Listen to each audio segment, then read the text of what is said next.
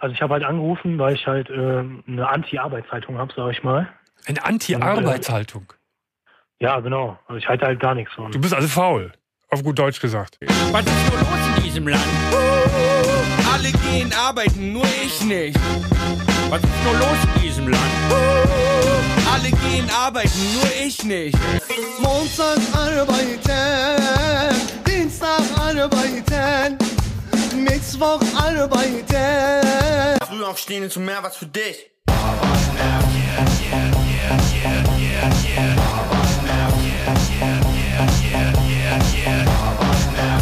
Ihr habt ja so viel Zeit,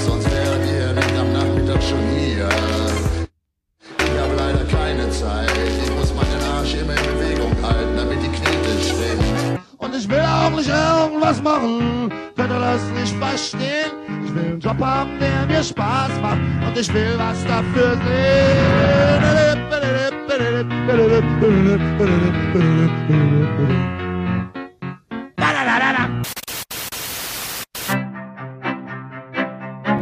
Man, man kann es nicht immer nebenbei laufen lassen, weil sonst verpasst man was. Soziopod. Nee, nee, man muss mitdenken. Ja, ja, oder gefährlich. Soziopod. Schönen guten Abend. Guten Abend. Hallo. Ihr dürft ruhig klatschen. Ja.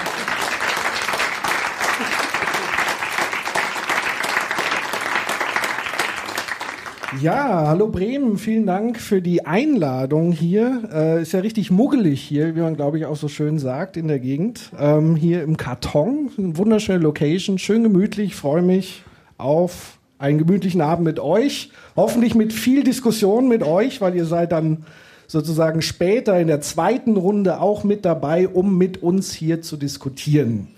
Und an der Stelle begrüße ich, wie immer recht herzlich, Professor Dr. Dietz Köbel. Guten Abend. Ich begrüße wie immer Herr Patrick Breidenbach. Hast du jetzt kurz überlegt? wie Ja, ich, er? wer, wer war das nochmal? Genau. Ja, dann würde ich sagen, Ja.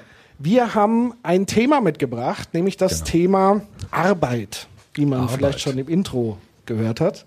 Ähm, und wie immer haben wir, beziehungsweise hast du, eine Definition im Gepäck, um so ein bisschen in das Thema einzusteigen. Was ist Arbeit und worüber haben sich da die Leute schon so Gedanken gemacht? Ja, also vorausschickend muss man vielleicht sagen, ich würde vorschlagen, wir gucken uns heute Arbeit nicht aus einer betriebswissenschaftlichen oder volkswirtschaftlichen Sicht an, sondern aus einer sozialwissenschaftlichen. Einfach deshalb, weil ich das andere nicht kann. Und äh, ich schlage vor, wir gucken uns das soziologisch an. Und da ähm, habe ich diese ganzen Lehrbücher mal durchforstet und da gibt es eine sehr schöne, einfache Definition. Vielleicht können wir mit der einsteigen. Da heißt es, Arbeit ist die Erstellung von Gütern und die Erbringung von Dienstleistungen zur Bedürfnisbefriedigung. Das hört sich aber sehr betriebswirtschaftlich Ja, an. gut, ich meine, gibt da Überschneidungen, aber das ist eine soziologische Definition. Die ist so, seit den 60er Jahren gibt es so eine Indus- Industriesoziologie, die hat sich entwickelt von Ralf Dahrendorf. Das war so ein ganz bekannter Protagonist dieser neuen Soziologie, die sich mit Arbeit und Betrieb beschäftigt hat. Aber das Thema Arbeit ist natürlich uralt, so alt wie die Soziologie selbst, weil Arbeit Gesellschaft natürlich extrem stark prägt. Verbunden mit dem Begriff der Arbeit ist der Begriff der Wirtschaft. Wirtschaft ist dann eigentlich sehr naheliegend die soziale Organisation der Herstellung und Verteilung von Dienstleistungen und von Gütern. Das ist dann Wirtschaft. Und soziologisch interessant finde ich immer so historische Überblicke. Das machen wir im Soziopod ja auch. Wir schauen uns immer an, wenn wir was verstehen wollen, müssen wir verstehen, wie was geworden ist. Und das würde ich auch vorschlagen, wir machen mal so ganz kurzen Geschichte der Arbeit. so ganz, ganz kurz halt, ja. Ich habe mir so ein paar Notizen aufgeschrieben, weil das so kompliziert ist. Ähm, Arbeit systematisch beginnt in der Jungsteinzeit. So, st- so steht es in den Lehrbüchern. Das war so eine Zeit vor 10.000 Jahren ungefähr. Einfach deshalb, weil dort Menschen angefangen haben, systematischen Ackerbau zu betreiben. Also es wurde natürlich immer gejagt und gesammelt, aber dort ist die Zeit, wo Menschen sesshaft wurden und angefangen haben, Feldfrüchte anzubauen und dort geblieben sind und systematisch gearbeitet haben in den Zyklen der Natur. Ich weiß, du bist kein Biologe, Nee. aber ich versuche trotzdem mal die Stimmt. Frage zu stellen. Oh. Gibt es sowas wie Affenarbeit? Äh, Spontan bei würde ich sagen. Vorfahren? Oder ist das also wirklich sozusagen Arbeit- eine Eigenschaft des Ja, Menschen? also ich, in den den Menschen also ich, ich referiere die Literatur, da steht, dass Arbeit eigentlich etwas ist, was typisch menschlich ist, weil es sozusagen eine kulturelle Handlung ist. Also Max Weber, über den wir noch reden werden, der hat gesagt, Arbeit ist eine Handlung. Und Handlungen zeichnen sich dadurch aus, dass sie Sinn und Bedeutung haben, dass sie nicht einfach auf Instinkten beruhen oder auf reflexhaften Verhaltensweisen, sondern einen Sinn haben, eine Bedeutung haben. Deshalb würde man soziologisch klassischerweise Arbeit eher Menschen zuschreiben und nicht Tieren. Darüber kann man natürlich jetzt schon wieder lang streiten, ob das stimmt. Aber klassischerweise würde man sagen, Arbeit ist etwas, was Menschen tun, weil sie Sinn und Bedeutung damit hineinlegen können. Ja, und ich glaube, was der menschlichen Faktor noch ausmacht, ist dieses vorausschauende Arbeiten. Also ich imaginiere etwas in die Zukunft und ich arbeite für die Zukunft, damit ich in Zukunft was erstelle. Das Also wäre ja Ackerbau Sinn und- das wäre Sinn und Bedeutung. Ich muss verstehen, in Genau. Zukunft wächst da was, was ich später ernten kann, lagern kann und so weiter und so fort. Ja, das wäre ja Sinn und Bedeutung dann schon, ne? Genau. Das entsteht auch mit der systematischen Viehzucht. Also man hat nicht mehr nur gejagt, sondern man hat diese Tiere dann gezüchtet, um sie dann systematisch zu verwerten. Und es entsteht in dieser Jungsteinzeit dann auch so etwas wie die systematische Behausung. Also die Höhle wurde eingetauscht gegen eine Hütte oder die Höhle wurde auch dann ähm, ausgebaut, also vergrößert, bemalt und so weiter, die berühmten Höhlenmalereien. Und die systematische Erstellung von Behausung und von Kleidung dann auch, das ist das, wo man sagen würde, da beginnt eigentlich menschengeschlechtlich gesehen die Arbeit. Ja, und wenn jetzt Computerfreaks unter euch anwesend sind, da kann ich sozusagen das Spiel, was ich gerade selber mit meinen Kindern spiele, Minecraft. Kennst du das? Das ist ja quasi so, man fängt an, man landet in der Wildnis und fängt an zu arbeiten. Also man muss sich aus Erde eine Hütte bauen und so kann man sich vorarbeiten, kann Steine, Metall und so weiter und sich Schritt für Schritt sozusagen die Zivilisation hocharbeiten quasi. Du hast ja gefragt mit Arbeit und Mensch. Also viele Soziologen sagen, Arbeit ist etwas typisch Menschliches, weil wir Arbeit im Gegensatz zu Tieren auch brauchen. Also Philosophen sagen ja oft, dass der Mensch so ein Mängelwesen ist. Also wir haben das nicht, was Tiere haben. Wir sind nicht mit Fell geboren, das uns schützt. Wir haben auch keine Klauen mehr, keine scharfen Reißzähne mehr. Deshalb müssen wir die Natur umwandeln zu unserer Kulturwelt. Das heißt, wir müssen unsere eigenen Reißzähne bauen, indem wir uns Waffen machen. Wir müssen unser eigenes Fell herstellen, indem wir das Fell von Tieren nehmen und uns anziehen und Kleidung und machen. Aber ist das nicht eher Henne-Ei so ein bisschen? Ja, klar, das auch ist ja immer Weil wir eben, so- aber man könnte sagen halt, der Mensch braucht Arbeit, also er muss Arbeitskraft in die Natur einfließen lassen, um kulturelle Artefakte herzustellen. Also ich nehme ein Stück Holz, lass Arbeitskraft einfließen, indem ich es zuschneide, dann habe ich einen Speer. Und dieser Speer kompensiert meine Instinktreduktion. Also das, was ich von Natur aus nicht habe, was die Tiere haben, kann ich kompensieren durch Kultur. Und Kultur braucht Arbeit, indem ich die Natur umwandle zu Kultur. Und das macht der Mensch immer. Das tut er, seitdem er Mensch ist, weil er eben sozusagen seine Instinktreduktion ausgleichen muss. Das ist auch ein Riesenvorteil, weil dann kann der Mensch einstellen, wie viel, wie viel Fell will er denn haben. Also jetzt brauche ich halt ein dickeres Fell und äh, im Frühling dann weniger. Und der, das Tier ist ja umweltgefesselt. Also ein Eisbär in der Wüste kommt nicht weit, aber der Mensch schon, weil er sich sozusagen einstellen kann, das Fell und die Waffen auch entsprechend seiner Umgebung machen kann. Deshalb ist der Mensch überall auf der Welt. Manche sagen leider, weil er natürlich die Ressourcen dann auch entsprechend verbraucht. Ja. Ja, und das Interessante ist ja, dass sozusagen schon von vornherein alles auf Effizienz getrimmt ist. Also wir sprechen ja immer heute von der Effizienzgesellschaft, aber im Grunde genommen war das schon immer mit drin. Also die bessere Axt, die Ja, bessere, aber das also wird dann immer auch auch Optimieren des Werkzeugs, um schneller zu produzieren, um es schöner zu produzieren, um es reichhaltiger zu produzieren. Also Um es effizienter zu produzieren schon. Aber dann kommt jetzt in der Geschichte der Arbeit noch was ganz Wichtiges hinzu. Das müssen wir uns jetzt nochmal angucken, weil Effizienz war schon immer das Ziel. Aber das verändert, was heißt jetzt Effizienz? Und das ist bei der menschlichen Arbeit historisch gesehen verändert sich das ganz stark. In der, in der Industriesoziologie unterscheidet man so grob zwei Stadien. Man sagt, es gibt so eine vorindustrielle Zeit und eine industrielle Zeit. Die vorindustrielle Zeit zeichnet sich dadurch aus, dass es den sogenannten primären Sektor gibt, der entsteht. Primärer Sektor heißt vor allem Landwirtschaft oder auch Handwerk. Und die Landwirtschaft, also die Bauern und die Handwerker produzieren für einen lokalen Markt. Also der Schmied macht seine, Schmie äh, seine Hufeisen und verkauft sie dort am Markt im Dorf. Oder der Bauer produziert eben seine Produkte und verkauft sie auf dem Markt. Das wäre der primäre Sektor. Also wir bauen die Natur um, kultivieren sie und machen damit dann Markt. Das wäre der primäre Sektor. Wobei das ja schon wahrscheinlich so ein bisschen geschichtlich gesehen so der zweite Schritt ist. Wahrscheinlich war im ersten Schritt sozusagen der Stamm, die Familie macht es für sich, so Arbeitsteilung. Und der zweite Schritt ist sozusagen wirklich mit eigentlich fremden Leuten. Das, Also, kommt, das ist der dritte. Ah, also okay. der Schmied im Dorf kannte seine Kunden. Ja, ja Also gut, da war aber sag halt- mal nicht familiäre. Nicht familiär. Leute. Genau. Aber das Entscheidende beim primären Sektor der vor- vorindustriellen Zeit ist eben, ich kenne meine Kunden. Ja, also der Fürst von hm, hm, hat eine Bestellung aufgegeben für 20 Hufeisen, weil die alten kaputt gegangen sind und dann produziere ich die und ich gebe die ab und weiß genau, wer das kriegt. Oder ich produziere eben den Schinken und die Familie so und so kauft den ein und weiß genau, was die auch damit machen und dann ist das so ganz direkt. Der primäre Sektor ist so ganz direkt in der vorindustriellen Zeit.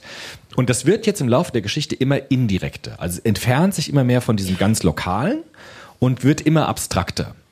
Und es gibt so eine rasende Beschleunigung, sagen alle Soziologen eigentlich, in der Zeit der Industrialisierung. Das ist immer so eine Marke, das beginnt so im 17. Jahrhundert, in dem so eine neue Arbeitsform geschaffen wird.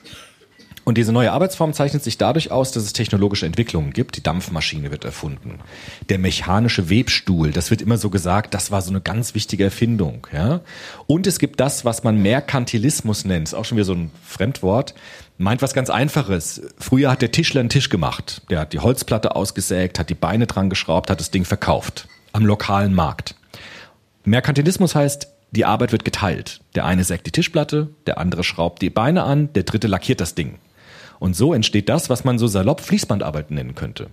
Man hat einfache Arbeit, die am Ende zusammengeführt wird. Und das führt dazu, dass unglaublich schnell und wahnsinnig viel produziert werden kann. Und was, glaube ich, noch dazu kam, ist natürlich so, ich sag mal, die ganze Schiffsfahrt. Wenn wir jetzt hier in Bremen sind, das war ja eine riesen Handelsstadt sozusagen. Das heißt, die Globalisierung hat schon sehr früh angefangen. Eigentlich mit dieser Schiffsfahrt, man hat Gewürzhandel und so weiter betrieben. Das heißt auch, da gab es schon einen Druck der Märkte oder ein Bedürfnis der Märkte sozusagen, was bedient werden konnte, wollte, sollte. Und deshalb entstehen jetzt auch neue Märkte. Also das Entscheidende ist jetzt, dass durch so neue Schiffe, Dampfschiffe, Eisenbahnen konnten die Waren ja viel schneller irgendwo hin transportiert werden. Und deshalb wird der Markt anonymer. Das heißt, es gibt einen neuen Markt mit Käufern, die ganz anonym sind. Und entwickelt sich jetzt das Angebot- und Nachfrageprinzip. Eigentlich das Grundprinzip, was wir heute Kapitalismus nennen. Das heißt, es gibt eine bestimmte Nachfrage, dementsprechend wird etwas produziert und äh, verkauft. Und jetzt ist das neue Effizienzthema ist jetzt Profit. Das ist das, was in der Industriezeitalter beginnt. Der Bauer hat im Mittelalter eigentlich immer versucht, seinen Status quo zu erhalten. Das ging vielleicht mal ein bisschen besser gut. Wenn der Winter hart war, war es ein bisschen schwerer. Aber er hat eigentlich so produziert, dass er gesagt hat, es läuft bei mir. Ja, also ich kann damit gut leben, ich kann meine Familie versorgen, das klappt so. Jedes Jahr wird es vielleicht besser, vielleicht auch ein bisschen schlechter, aber das hat so eine sehr starke Begrenzung gehabt. Es sei denn, er hatte einen Feudalherren. Ja gut, aber auch der würde sagen, es geht nicht unbedingt darum, jetzt immer mehr zu machen, immer größer zu werden, sondern es geht darum, das Ding stabil zu halten. Also der ganze vorindustrielle primäre Sektor war auf Stabilität hin konstruiert. Also es muss weitergehen, es muss weiterlaufen.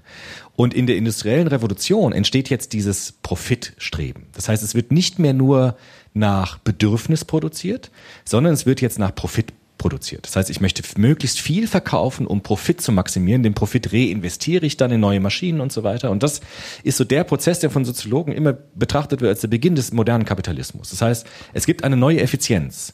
Nicht mehr die Effizienz des Bedürfnisses, sondern die Effizienz des Profites. Es wird nach Profit ähm, produziert und verkauft. Das ist entscheidend. Und es gibt ja einen neuen Konkurrenzzustand. Also du hast ja gesagt, ähm, vorher war es so, es gibt eine Nachfrage und das Angebot bedient die Nachfrage, aber heute haben wir so viele Waren auf dem Markt, dass es sozusagen die Nachfrage nicht mehr deckt, sondern man muss sozusagen neue Bedürfnisse schaffen. Genau, es Deswegen gibt es dann eine. Disziplin wie die Werbung, die Menschen dazu verführen soll, Dinge zu kaufen, die sie eigentlich gar nicht mehr brauchen. Genau. Oder sozusagen Dinge von Händler A zu kaufen, weil die, keine Ahnung, gesünder sind als B und so weiter.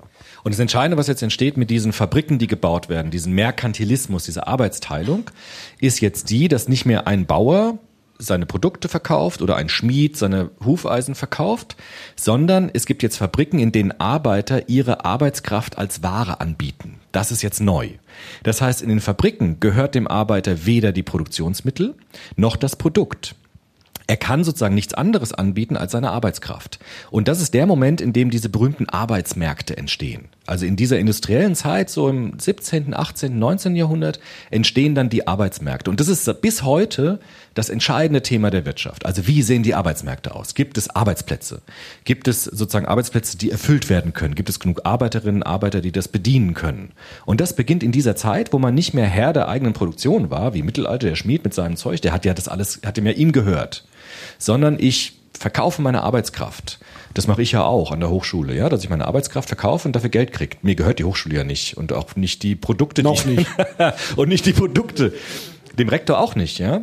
Und das ist ja ganz kompliziert dann verteilt, welche Anteile es dann gibt, Eigentümer und dann bei Aktion, Ak- Aktionären ist das dann ganz kompliziert, ja, welche, wer da wie das, verteilt wird. Und da entstehen diese berühmten Arbeitsmärkte. Das ist das Entscheidende dabei. Und jetzt kann man sagen, es gibt so Grundmerkmale ähm, Merkmale des modernen Kapitalismus. Das wären jetzt genau dieses, also Arbeitsmarktkraft als Ware verkaufen, Profit und Eigennutz ist im Zentrum. Und es ist sozusagen, moderne kapitalistische Systeme sind eingebunden in institutionelle Rahmungen. Also es gibt Gesetze, Tarifverträge und auch soziale Absicherungssysteme. Das ist das, was wir heute haben. Zumindest in Manchen hier, Ländern. also jetzt reden wir von Deutschland, genau. Ja. Ja, das wäre schon ein Problem, dass wir häufig dann verlagern in andere Länder, in denen die institutionelle Einbettung viel schlechter ist. Dadurch wird billigere Arbeit ähm, möglich. Davon profitieren wir, aber die Menschen dort natürlich nicht, weil diese Sicherungssysteme da gar nicht da sind. Weil das wäre tatsächlich so, wir haben ja jetzt sehr viel abstrakt ausgeführt, was Arbeit ist. Wir haben sehr viel über Waren, Güter, Märkte und so weiter. Und was ich an der Stelle tatsächlich vermisse, ist der Mensch. Also, weil, und das ist, glaube ich, sozusagen auch das Kernproblem, sage ich mal, des äh, Kapitalismus, den wir eher als ausufernden Kapitalismus sozusagen beschreiben würden. Also ich würde nochmal sagen, es gibt sowas wie die soziale Marktwirtschaft, die eher nochmal einen Blickwinkel auf den Menschen hat und zu gucken, dass der Mensch da nicht untergeht, dass man soziale Gefüge schafft, dass man sozialen Frieden schafft, dass man sozialen Ausgleich schafft. Aber sozusagen der reine Kapitalismus, der rein auf Profit aus ist, der bahnt sich immer seinen Weg, wenn er keine Regeln hat, sozusagen, wie du sagst. Wenn ich es hier nicht kann, dann mache ich es woanders. Wenn ich es hier nicht günstig kriege, gehe ich dahin.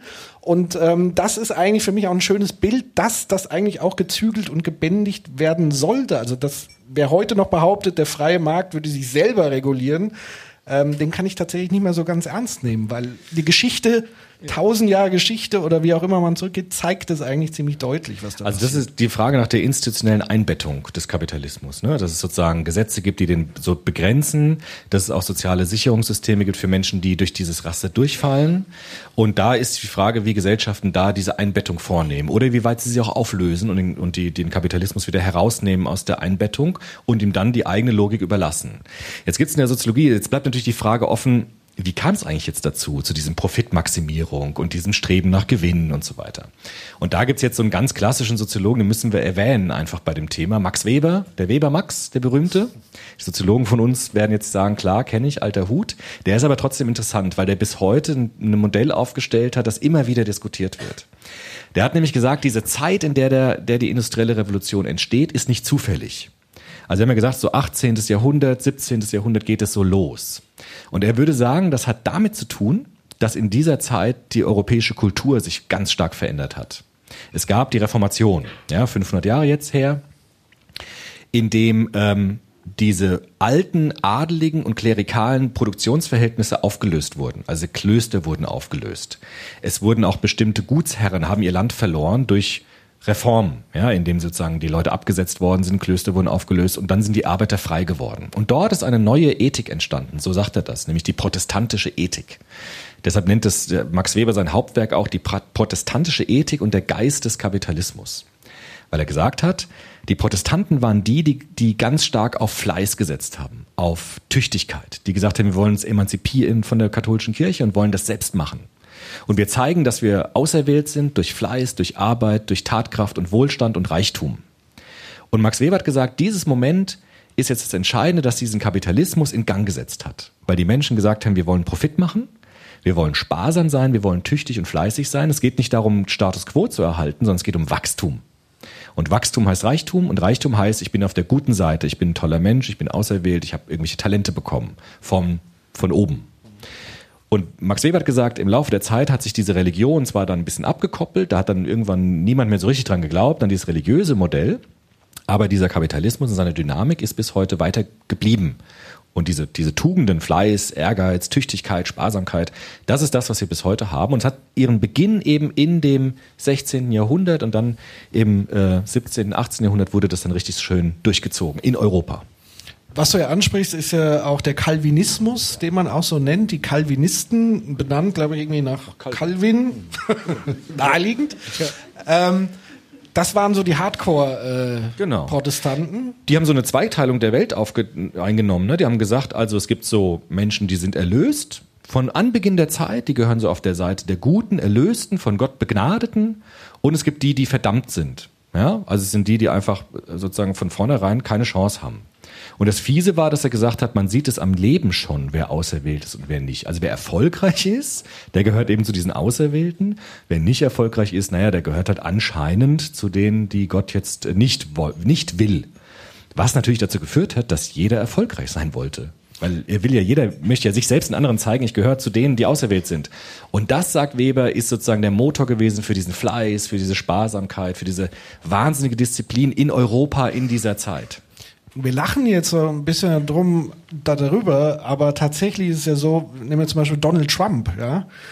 Lassen wir mal den Gottesbegriff weg, aber er, er hat ja, glaube ich, irgendwann mal in den Interviews gesagt, dass sozusagen das auch genetisch bedingt ist, dass er Erfolg hat und dass seine Kinder, also da steckt sozusagen dieses Narrativ, diese Geschichte, ich bin eigentlich hier der auserwählte King und das ist von, von Gott oder von wem auch immer sozusagen bestimmt worden. Das heißt, wir lachen da heute so ein bisschen drüber, aber tatsächlich ist diese Ideologie immer noch in weiten Teilen so ein bisschen vorhanden. Ja, und es würden ja auch viele Menschen sagen, wenn ich erfolgreich bin, habe ich meine Talente. Es gibt ja die meisten Menschen, die erfolgreich sind, sagen ja, das liegt an mir, weil ich tüchtig bin, weil ich talentiert bin, weil ich bestimmte Fähigkeiten habe die wenigsten Leute sagen ja, ich habe Glück gehabt oder ich bin privilegiert oder ich habe einfach Schwein gehabt im Leben, sondern die meisten würden es ja begründen mit eigener Leistung. Und das ist eigentlich eine Spur, also sozusagen eine Nachkommen dieser religiös aufgeladenen Ideologie eigentlich, ja. Zumal ja Soziologen heute sehr klarstellen, dass es oftmals gar nicht so viel mit Leistung zu tun hat, ob du erfolgreich bist oder nicht, sondern eher mit dem, wo kommst du her, was ist deine Herkunft, was hast du mitbekommen. Ja? Es gibt ja von Bourdieu diesen schönen Satz, die meisten, die ganz oben auf der Leiter geboren wurden, meinten, sie wären selbst da hochgeklettert. Sind sie aber nicht, sondern sind ganz oben auf der Leiter schon geboren worden. Aber, das, die, aber die, die, die Selbsteinschätzung ist immer so, naja, ich habe ja so viel Geld und verdiene das ja auch, weil ich habe es ja auch erarbeitet. Und das ist ein eine Spur dieser, dieser Ideologie, die damals entstanden ist. Das sagt eben der Weber Max. Ähm, jetzt haben wir Weber Max, jetzt gibt es ja noch einen ganz zweiten wichtigen Denker, bevor wir sozusagen dann auch in die Pause gehen und euch hier mit einladen, den wir noch kurz ins Spiel bringen wollen, ist, glaube ich, Karl Marx. Jo, ganz kurz.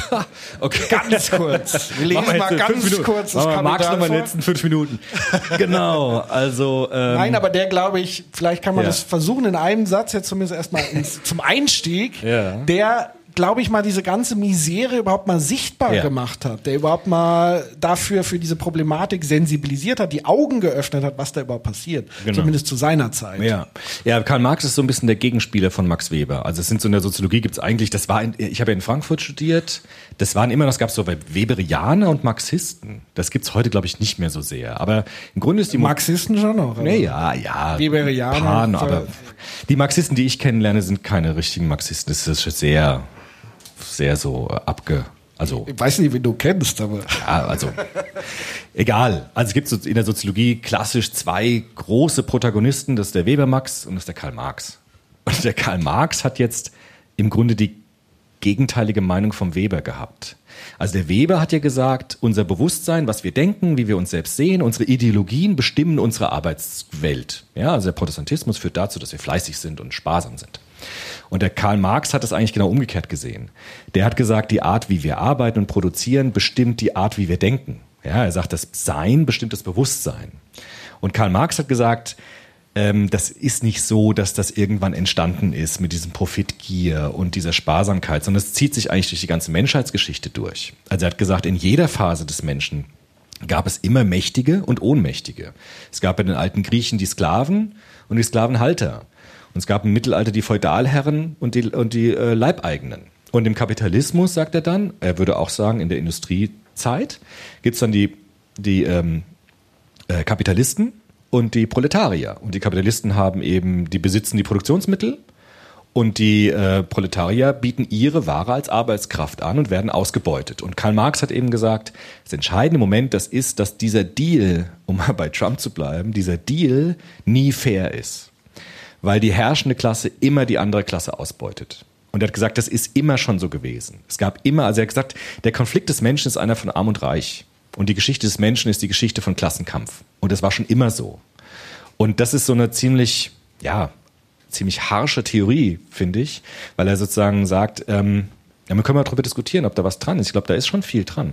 Er sagt immer, es gibt sozusagen die, die es haben und die, die es halt nicht haben und arbeiten müssen. Und er, seine Idee war dann, dass sich das auflöst in einer Revolution. Also seine Idee war ja dann, dass die, die Proletarier die Maschinen und die Fabriken stürmen und selbst die äh, Eigentümer werden und dann löst sich dieses System irgendwann auf. Das war sein Traum, das war seine Idee. Äh, ist nicht so, so gekommen bis jetzt. Nee, weil das Problem ja dann ist, wenn die, also dann könnte man wieder stundenlang über Foucault sprechen, der sozusagen sagt, alles ist von Macht durchdrungen. Das heißt, wenn die Ohnmächtigen die Macht übernehmen, landen, werden sie wieder so kompromittiert von der Macht, dass sie selber in diese alte Rolle, in die Machtrolle reinrutschen und dann braucht man wieder eine Revolution und eine Konterrevolution und noch eine und noch eine. Das heißt, man kommt aus diesem Hamsterrad nicht raus. Genau. Aber vielleicht kann man Max Weber und Karl Marx so ein bisschen verheiraten, indem man sagt, Max Weber guckt sich das eher aus der Perspektive der Kapitalisten so ein bisschen an und Marx so in der Rolle diejenigen, die darunter zu leiden haben, weil letztendlich das eine schließt das andere für mich ja nicht aus. Also man kann sich streiten, wo ist jetzt der Zeitpunkt, aber im Grunde genommen beschreiben ja beide das gleiche Phänomen, nur aus einer anderen Perspektive. Ja, aber die Perspektive ist so anders, glaube ich, dass die sich nicht so gut. Das haben schon viele versucht, die zu versöhnen, aber das ist schwer, weil der Marx einfach ein komplett anderes Menschenbild hat. Also der ist Materialist, ja, der nennt es auch historischen Materialismus. Also das unser Leben, unser Arbeiten bestimmt uns vollkommen. Der Bourdieu ist so ein bisschen wie der Marx.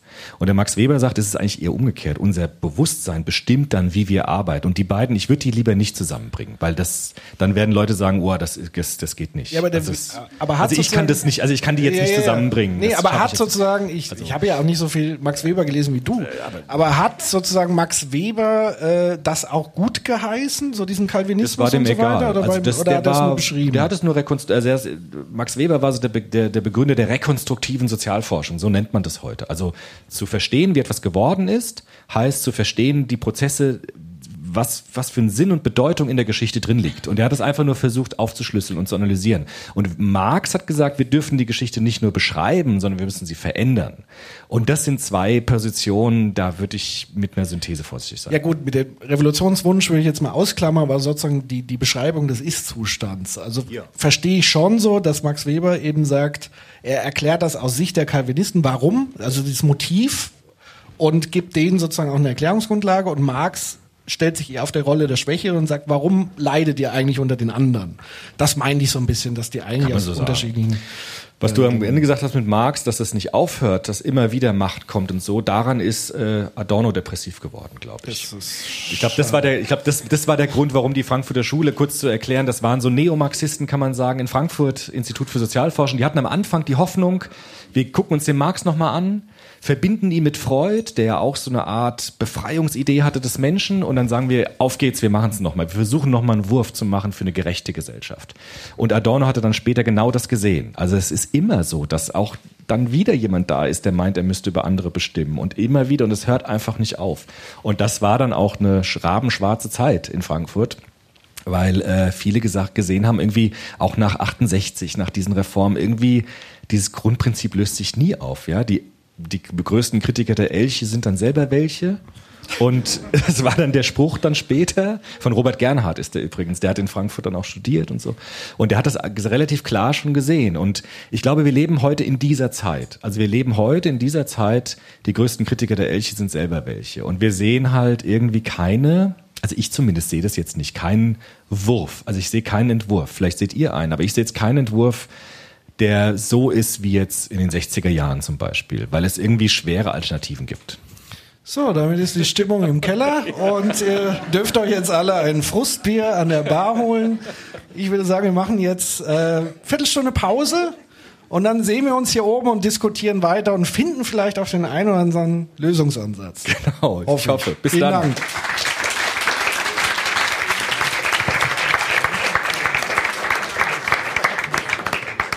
Ähm, ich bin super happy, dass wir jetzt schon sozusagen unseren ersten freiwilligen Gast hier oben, dann müssen wir gar nicht so große Icebreaker-Sprüche machen und Leute hier hochbringen. Und ich freue mich besonders, dass es tatsächlich eine Frau ist. Ich meine es wirklich ernst, weil normal kommen immer als erstes Männer und dann wird uns wiederum vorgeworfen, naja, da sitzen ja nur wieder die Männer und so weiter. Von daher herzlich willkommen, hallo.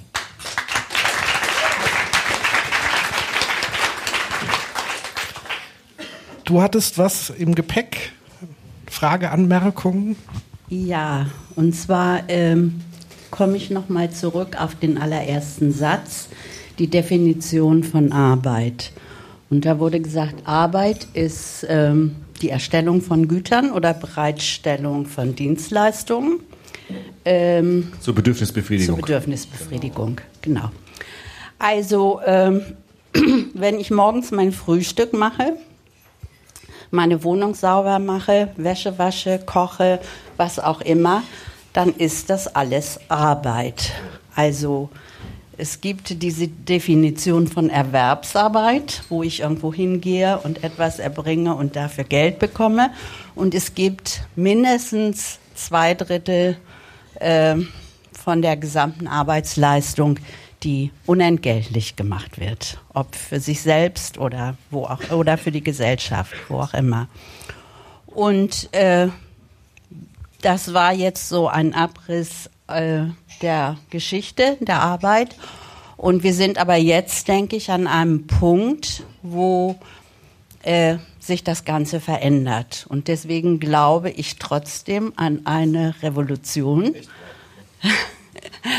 Äh, die muss ja nicht blutig verlaufen, aber es wird so sein, dass wir in einigen Jahren nicht mehr für alle erwerbsmäßige Arbeit haben. Äh, schön wäre es, wenn wir die verbleibende Arbeit verteilen könnten, dass jeder noch ein bisschen arbeitet und dann trotzdem leben kann davon. Und äh, wer eben nicht möchte oder sich sonst irgendwie zu beschäftigen weiß, eben auch nicht Erwerbsarbeit machen muss. Und dazu braucht es dann ein Einkommen und äh, das könnte das bedingungslose Grundeinkommen sein. Oder das wäre das bedingungslose Grundeinkommen. Mhm. Sollen wir dazu was? Ah, da hast du noch eine Frage dazu? Oder sollen wir das diskutieren? Oder? Ja, ich fände es schön, wenn das diskutiert würde, mhm. weil ähm, es, es gehört jetzt einfach dazu. Also es ist, man kann nicht nur sagen, naja, Arbeit ist das, ne? wenn ich mhm. äh, äh, irgendwo hingehe und dann äh, meinen Tag da verbringe und total äh, unzufrieden bin anschließend, weil meine Fähigkeiten vielleicht auch gar nicht gesehen werden. Und von daher denke ich, äh, kann sich jeder selbst überlegen, wo seine Fähigkeiten liegen und ob er sie einbringt, wie er sie einbringt und ja, was er damit macht. Ja, vielen Dank schon mal dafür. Ähm, ich glaube, du hast da einen ganz wichtigen Punkt genannt, nämlich die Trennung zwischen, ich sag mal, oder die, der Unterschied nochmal zwischen Arbeit regulär und Erwerbs tätige Arbeit oder erwerbsbezogene Arbeit oder wie auch immer man das nennen mag. Ich glaube, das ist halt tatsächlich so der, der wichtigste Knackpunkt momentan. Also momentan haben wir in der Gesellschaft eher so dieses Bild, Arbeit ist erst Arbeit, wenn ein Erwerb dahinter steckt. Also wenn man sozusagen, das hast du ja gut beschrieben mit diesem Arbeitsmarkt. Also wenn Arbeit eigentlich zu einer Ware wird und das gekoppelt wird an Geld. So, ähm, das ist sozusagen das eine. Das heißt, das bedingungslose Grundeinkommen, so wie ich es immer verstehe in der in der Konzeption, ist ja sozusagen der Versuch, zum einen ähm, den Leuten so eine gewisse finanzielle Sicherheit zu geben, ähm, um in vielerlei, vielerlei Hinsicht Dinge auszugleichen. Also das eine wäre schon mal zu sagen, auch das hattest du angedeutet, die, der, die Arbeit an sich oder die Erwerbsmöglichkeiten gehen zurück. Müsste man auch mal darüber diskutieren, ist es tatsächlich so? Wahrscheinlich, es sieht momentan so ein bisschen aus, also Stichwort, ähm, ich sag mal, technologischer Fortschritt, Automatisierung, ähm, künstliche Intelligenz etc. pp, wo tatsächlich auch Arbeitsplätze in Zukunft in Gefahr sein werden, wo wir immer gesagt haben, vor zehn Jahren, die wird es immer und ewig geben. Also ich sage mal ein Stichwort Rechtsanwalt. Also es gibt mittlerweile, ich bin eher so ein Digital-Freak, es gibt tatsächlich mittlerweile Bots, die einen größ, großen Teil von Rechtsanwaltsarbeit erledigen können, weil was ist Rechtsanwaltsarbeit? Es ist Abstrahieren. Das heißt, man kann das wunderbar in Algorithmen packen. Es ist ja immer nur eine Entscheidung. Es ist A, B, so Entscheidungsbäume. Lässt sich schon wunderbar in Algorithmen packen. Ganz pragmatisches Beispiel, sogar im positiven Sinne. Es gibt für Flüchtlinge zum Beispiel einen Bot, der denen hilft, ihren Asylantrag besser zu durchlaufen. Und da ist kein Mensch mehr im Spiel. Das hat einmal ein Mensch angefertigt und fertig. Deswegen halte ich es auch zum Beispiel sehr kritisch, wenn ähm, ein Wolfgang Kubicki, auch wenn er vielleicht das eher so rhetorisch rausgehauen hat, weil er nicht so viel Ahnung hat, sagt, na ja, was machen wir denn dann in Zukunft, wenn die Maschinen, dann sagt er, ja, dann programmieren wir halt alle diese Maschinen. Das Problem ist, ist leider tatsächlich, so hat er in der Talkshow gesagt. Das Problem daran ist nur, Wolfgang Kubicki weiß nicht, dass Google derzeit es schon geschafft haben, Maschinen zu programmieren, die sich selbst programmieren oder die das Programmieren schon wieder übernommen haben. Das heißt, wir haben tatsächlich als Menschen in diesem technologischen Fortschritt, wir sind an einem Punkt angelangt, ähm, wo wir uns tatsächlich dringend damit befassen müssen, wie wir in Zukunft Arbeit begreifen wollen.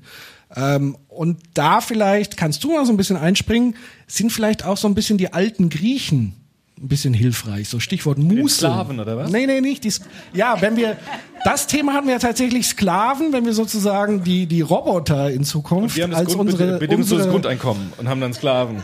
Das wäre eine Idee. Machen- aber, aber die. Frage ist ja sozusagen, wie gehen wir damit in Zukunft um? Also wenn wir sozusagen begreifen, früher waren es nun mal Sklaven, es waren aber Menschen, da sind wir uns ja einig. Aber wenn wir jetzt sagen, Maschinen nehmen uns in Zukunft Arbeit ab, ist ja schon die Frage, wie ist unsere Perspektive auf Arbeit? Also was machen wir mit den Leuten, die nicht mehr arbeiten können, wo einfach keine Arbeit da ist? Ja, ich war, das kann ich nicht so, ich habe ja keine Glaskugel, aber ich glaube irgendwie daran nicht so. Also ich glaube nicht, dass irgendwann die Cyborgs das alles, die uns die Drecksarbeit abnehmen und wir leben so vor uns hin. Ich glaube das nicht. Also ich glaube, das wird immer Arbeit geben, auch nicht digitale Arbeit, die gemacht werden muss. Also ich glaube, das haben wir auch, es gab immer diese Utopie, auch bei der, als die Dampfmaschine erfunden wurde, dachten die Leute, ach, jetzt sind wir ganz frei und wir brauchen gar nicht mehr arbeiten. Da gab es natürlich neue Arbeit. Also ich glaube, dieses Problem der Arbeit kriegen wir nicht vom Hals. Durch Technologie. Und die Griechen, ich meine, die Griechen, so toll sie waren, ne? aber die Arbeit haben die Sklaven gemacht. Und das muss man sich immer wieder auch, ich, ich lese ja gern Platon, aber der hat das nur, der hat die Zeit deshalb gehabt, weil die Sklaven seinen Haushalt gemacht haben. Das muss man sich immer klar werden. Und das wird immer so sein, dass es Leute gibt, die, glaube ich, arbeiten werden müssen. Ich will kein Spielverderber sein, aber auch mit diesem Grund, äh, bedingungslosen, wie heißt das? Äh, nee, bedingungsloses Grundeinkommen. Also, ich höre das oft von Unternehmern, die wollen das. Ja, von Arbeitgebern, die finden das gut, weil sie den Staat aus der Arbeit rausdrücken wollen. Weil sie sagen, der Staat zahlt ein Grund, äh, Grundeinkommen und hält sich dann raus. Und ich glaube, das ist keine Lösung, weil es gibt immer unterschiedliche Bedürfnisse von Menschen. Der Staat muss flexibel darauf reagieren. Und ich finde es manchmal eine Ausrede zu sagen, wir kriegen alle irgendwie 1000 Euro im Monat und das war's dann. Das, glaube ich, wird so nicht funktionieren. Also ich bin ja ein bisschen ein Spielverderber gerade, aber ich, ja, ich glaube, das ist, also da bin ich eher skeptisch, weil ich glaube, dieses Arbeitsproblem kriegen wir durch Technologie nicht gelöst. Das haben wir noch nie durch Technologie gelöst bekommen. Äh, also, die, äh, ich möchte noch mal eben ganz kurz darauf antworten. Also, ist es richtig, wir werden nicht alle Arbeit abschaffen, natürlich nicht. Äh, es wird immer Arbeit geben. Die Frage ist, ähm, ob die Arbeit für alle reicht, sozusagen.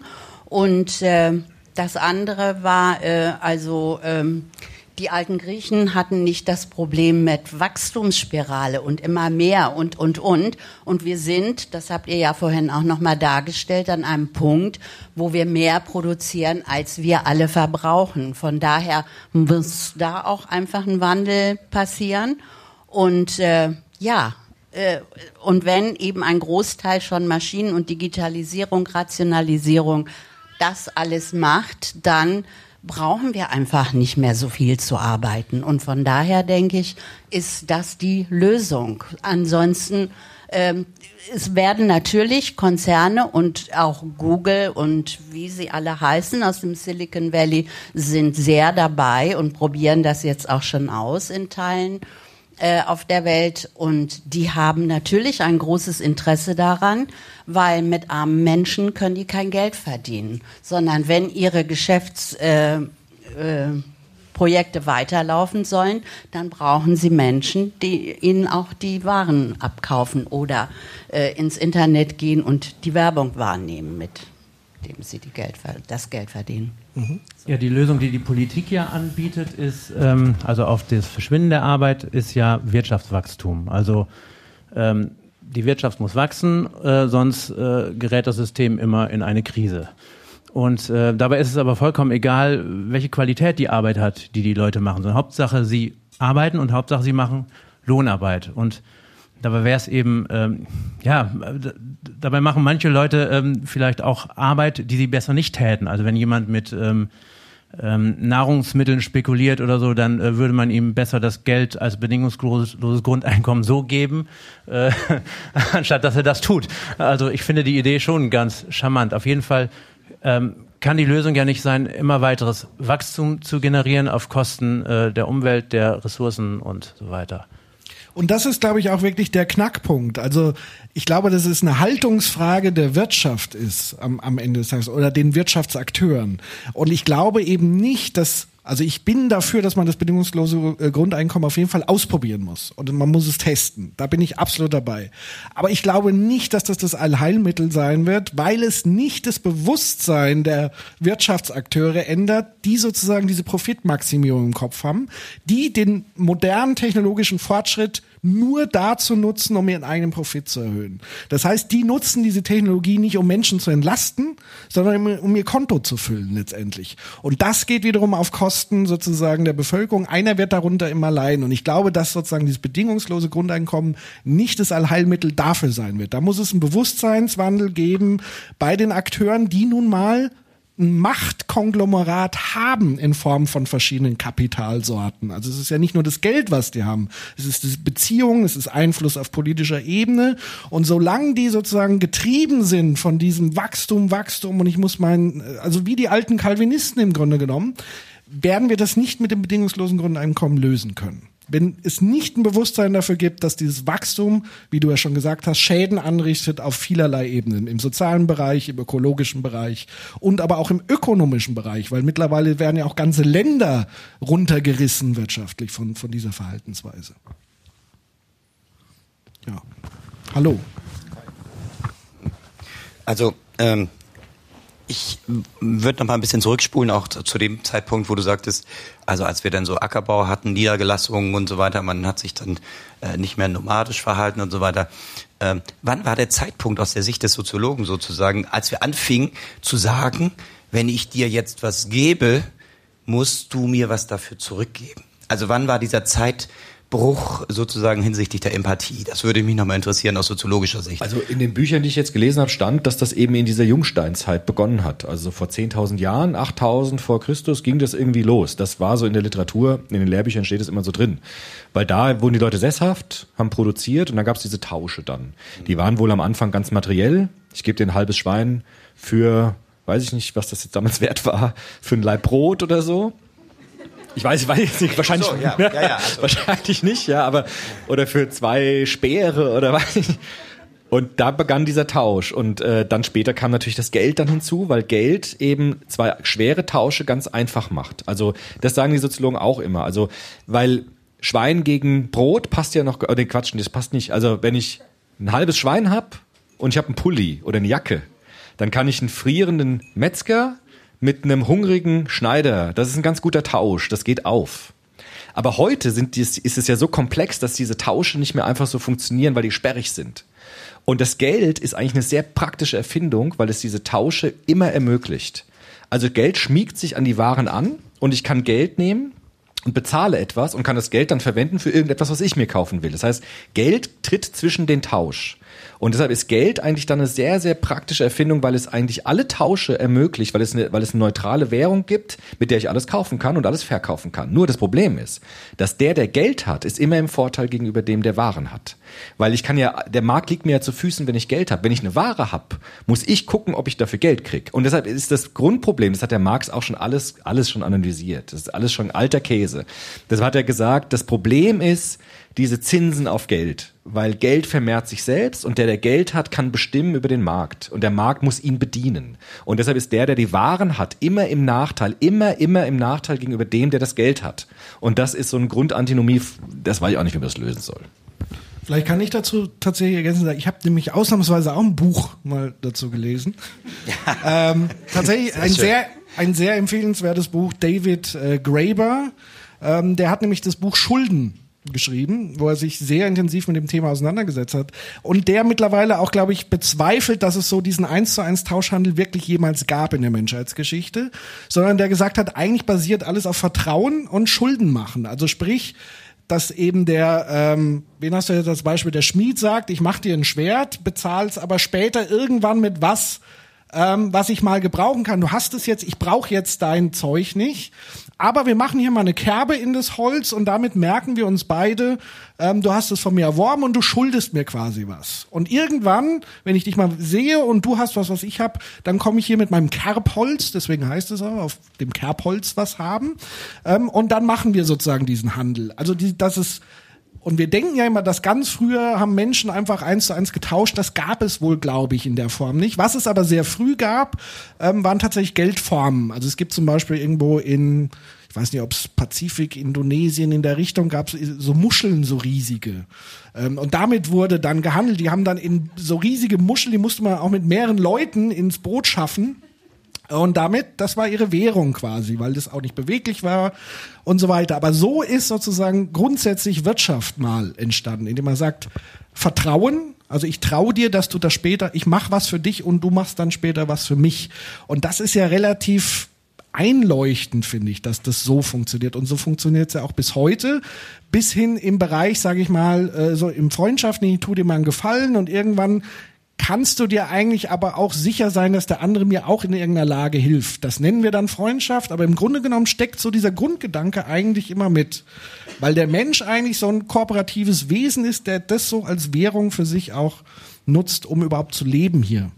Kooperatives Wesen, super Stichwort sozusagen. Also was spielt Sowohl Geld? als auch. Genau, sowohl als auch. Also das ist die Frage. Jetzt nehmen wir mal, gehen wir mal sehr äh, utopistisch, also in, in die Utopie und sagen, wir nehmen das Geld aus dem Verkehr.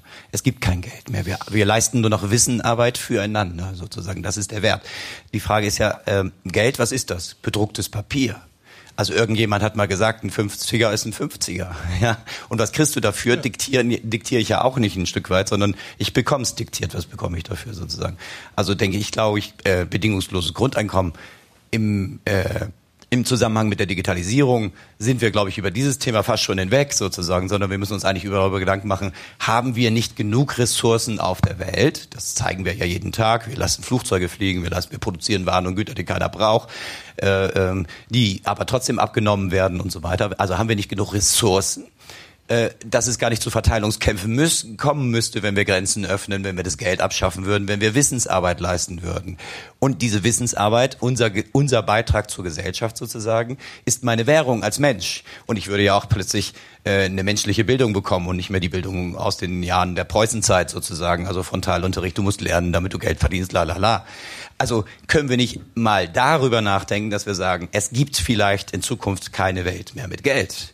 Und das wäre so der Ansatz eigentlich, um auch Frieden zu schaffen, vielleicht ein Stück weit. Und wir sind alle beschäftigt bei einer übergeordneten Weltwissensakademie und arbeiten eigentlich nur für unser Fortkommen. Und ja, sollen doch die Computer bitte schön die Routinen erledigen, das ist doch hervorragend. Also dafür brauchen wir keine kreativen äh, äh, äh, Ressourcen schaffen in Form von Algorithmen, sondern das sind wir selber, da haben wir selber das Potenzial. Witzigerweise haben wir genau in der Pause darüber gesprochen. Das ist nämlich Star Trek. Wunderbar. Ist- Dankeschön, ja.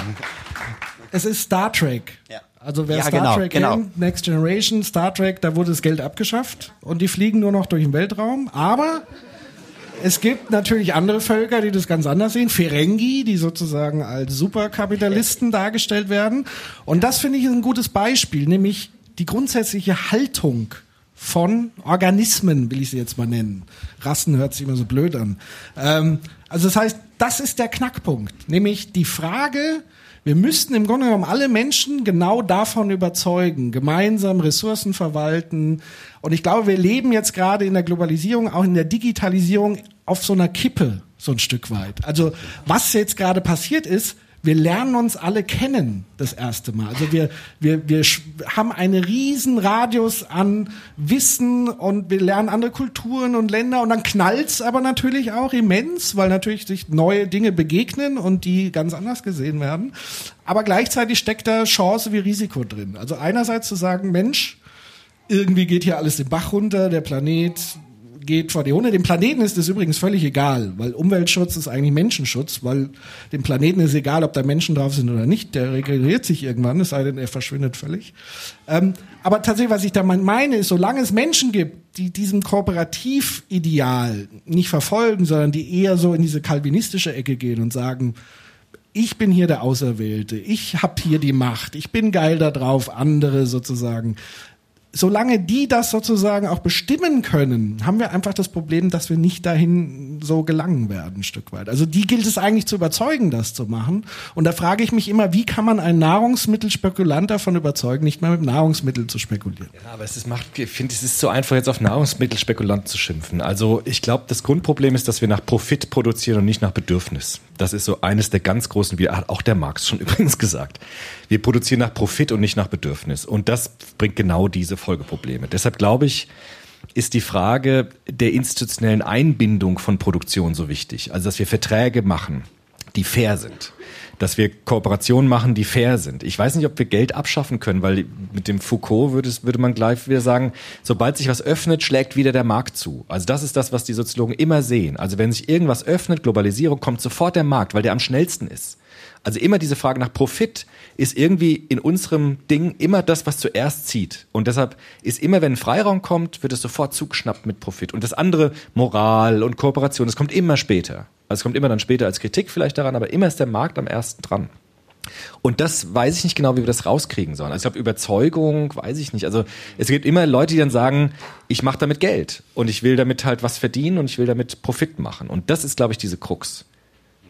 Ja, ich glaube, das ist so äh, der richtige Ausdruck wäre Genügsamkeit, so ein Stück weit. Was heißt das? und, Was heißt und, Genügsamkeit? Ja, eben. Also das, das werden wir schon nicht Was in, heißt das? in unserem, also wir sind ja alle gewillt, aber wir kriegen es ja schon nicht Wir hin, sind schweinereich. Also Anst was heißt denn Ja, Anstand? aber auch das ist schwierig sozusagen. Wer hat ein Smartphone in der Hand? Wir wissen alle, das ist ein unanständiges Ding. Wir benutzen es trotzdem. Ja, also es ist so was Starkes in uns, die, was uns sozusagen dazu antreibt, das zu tun. Und es ist sozusagen super komplex. Und daher sehr schwierig, das zu machen. Es gibt natürlich Bewegungen, ähm, die verzichten komplett auf Konsum und so weiter und so fort. Ja, im Grunde genommen wäre das aber sozusagen so ein bisschen der Ansatz. Oder man geht zurück in, in die, ins lokale Wirtschaften. Ich finde, das sind einfach gute Keimzellen, wo man Dinge einfach mal ausprobiert. Und deswegen sage ich auch auf, unbedingt auch mal das bedingungslose Grundeinkommen ausprobieren. Einfach ja mal was experimentieren. ausprobieren. Du kannst ja nicht einfach sagen, wir machen jetzt mal ein Versuchsexperiment Warum mit dem? Land. Na, ja. Passiert doch schon. Ja, aber man kann ja nicht einfach irgendwie ein Experiment machen mit Ja, Menschen. Das sind ja. Menschen, das sind ja Leute. Also das kann man nicht einfach so machen. Aber es passiert doch. Ich finde es ein bisschen naiv zu sagen, wir machen jetzt einfach mal das Bedingungs- und gucken dann mal, was passiert. Das geht ja so nicht. Äh, es passiert aber. Oder? Also wenn, Das ist zu gewagt, ne? ja, man kann ja nicht, also man, man braucht ja erstmal ein Konzept und sowas Ja, und vielleicht genau. irgendwie mal durchrechnen. Arbeitskreis brauchen Ja, irgendwie mal durchrechnen, ob das halt, also Workshops, ja schon, also Hotels, die einfach mal dann auch machen. die Räumlichkeiten geben, klar. Aber ich finde ja gerade mit diesen lokalen Märkten und so, das haben wir doch bei der Bio-Geschichte auch gesehen. Also Bio ist so ein ganz starkes Bedürfnis von vielen Menschen. Und was passiert, es schlägt sofort der Markt zu. Also sofort wird wieder nach Profit produziert. Sofort gibt's wieder Ketten, die das machen. Wir sind auch Bio. Sofort wird wieder damit Geld verdient. Also sobald was Neues entsteht, hakt sich sofort wieder diese Logik rein. Ja, das ist halt wir so. immer noch über die Situation sprechen, dass Geld im Verkehr ist. Ja. Genau. Also Und dieses Profitmaximierungsding. So, ja, genau, diese Profi- Profitmaximierung Genau. an der Stelle, ganz genau. Und deswegen eben halt die Idee dahinter zu sagen, äh, schaut her, ähm, Werte sind eben, stellen sich auch anders dar, Mhm. letztendlich, au- außer über Geld sozusagen. Ne? Geld ist ein, letztendlich eine Vereinfachung von Handel, mehr nicht. Wartet hier schon ganz Ja, genau. Ja, genau. Ich würde ich würd nur ganz, ganz gern kurz mit rein, weil du hast gefragt, Oh, seit wann ähm, äh, ist im Grunde dieses Geld überhaupt im Spiel?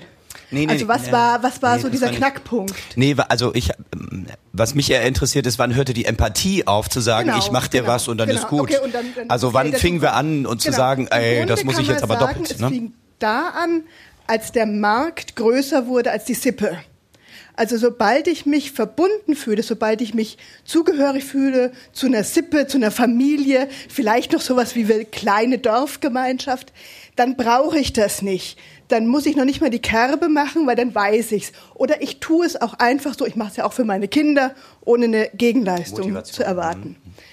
Und sobald ich das aber öffne, Dampfmaschine kommt, du kannst weiter weg.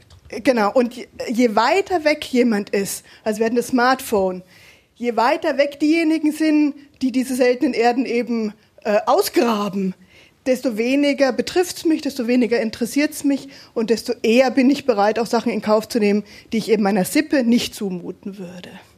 Und das ist aber der Punkt, wo ich sage, wir sind gerade so ein bisschen Digitalisierung am Scheideweg. Wir kriegen das jetzt alles um die Ohren geknallt. Also vor 20 Jahren wusste niemand von diesen, äh, gab es zwar keine Smartphones, aber es gab sicher Ressourcenabbau, von dem wir gar nichts wussten, dass er stattfindet. Die ganze Umweltbewegung ist gar nicht mal so alt und so weiter. Das heißt, da ist unheimlich viel Bewegung und das meine ich wirklich ernst zu sagen, durch die digitalen Medien lernen wir uns jetzt langsam kennen und damit auch die schlechten Seiten kennen, aber auch die guten Seiten kennen. Die Frage ist tatsächlich, ob bei dieser Masse an Menschen, und wir erleben das ja tagtäglich am Gartenzaun vielleicht, äh, wenn man mit dem Nachbar Streit hat und so weiter, wo dann ganz schnell so dieses gemeinschaftliche Gefühl, ah, wir müssten mal zusammen eine Akademie machen und so weiter. Nee, du Arschloch, du musst deinen Baum schneiden, weil er hängt zwei Meter drüber. Ähm, und das ist halt so der Mensch. Er ist so ein ambivalentes Wesen und genau dieser Knackpunkt zu sagen, eigentlich müsste ich so ein Sippengefühl, so ein Gemeinschaftsgefühl, Deswegen ist so meine heimliche Hoffnung immer, dass wir doch irgendwie so Außerirdische mal haben, die uns angreifen. Wir müssen uns alle zusammenschweißen, weil wir einen gemeinsamen Feind haben. ähm, aber tatsächlich ist es der größte Knackpunkt an dieser ganzen Utopie, die Haltung zu entwickeln, dass wir eigentlich alle gemeinschaftlich eins sind, eine Sippe und so weiter, alle aus dem gleichen Stamm kommen, aber vermitteln das mal einem Reichsbürger oder wem auch immer. Äh, ich hätte mal eine andere Frage. Und äh, wir haben schon viel über das Geld geredet, aber Arbeit ist ja auch viel mehr. Es ist auch äh, kulturell und für die Identität sehr wichtig. Also wir, wir de definieren uns auch über unsere Arbeit. Und äh, was ich da halt gerne von euch gewusst hätte, so welche Rolle spielt denn dieser Teil der Arbeit? Und vielleicht, vielleicht habt, äh, wisst ihr auch da was dazu, wenn, wenn keine Arbeit da ist, was das zu einer Identität einer Person macht.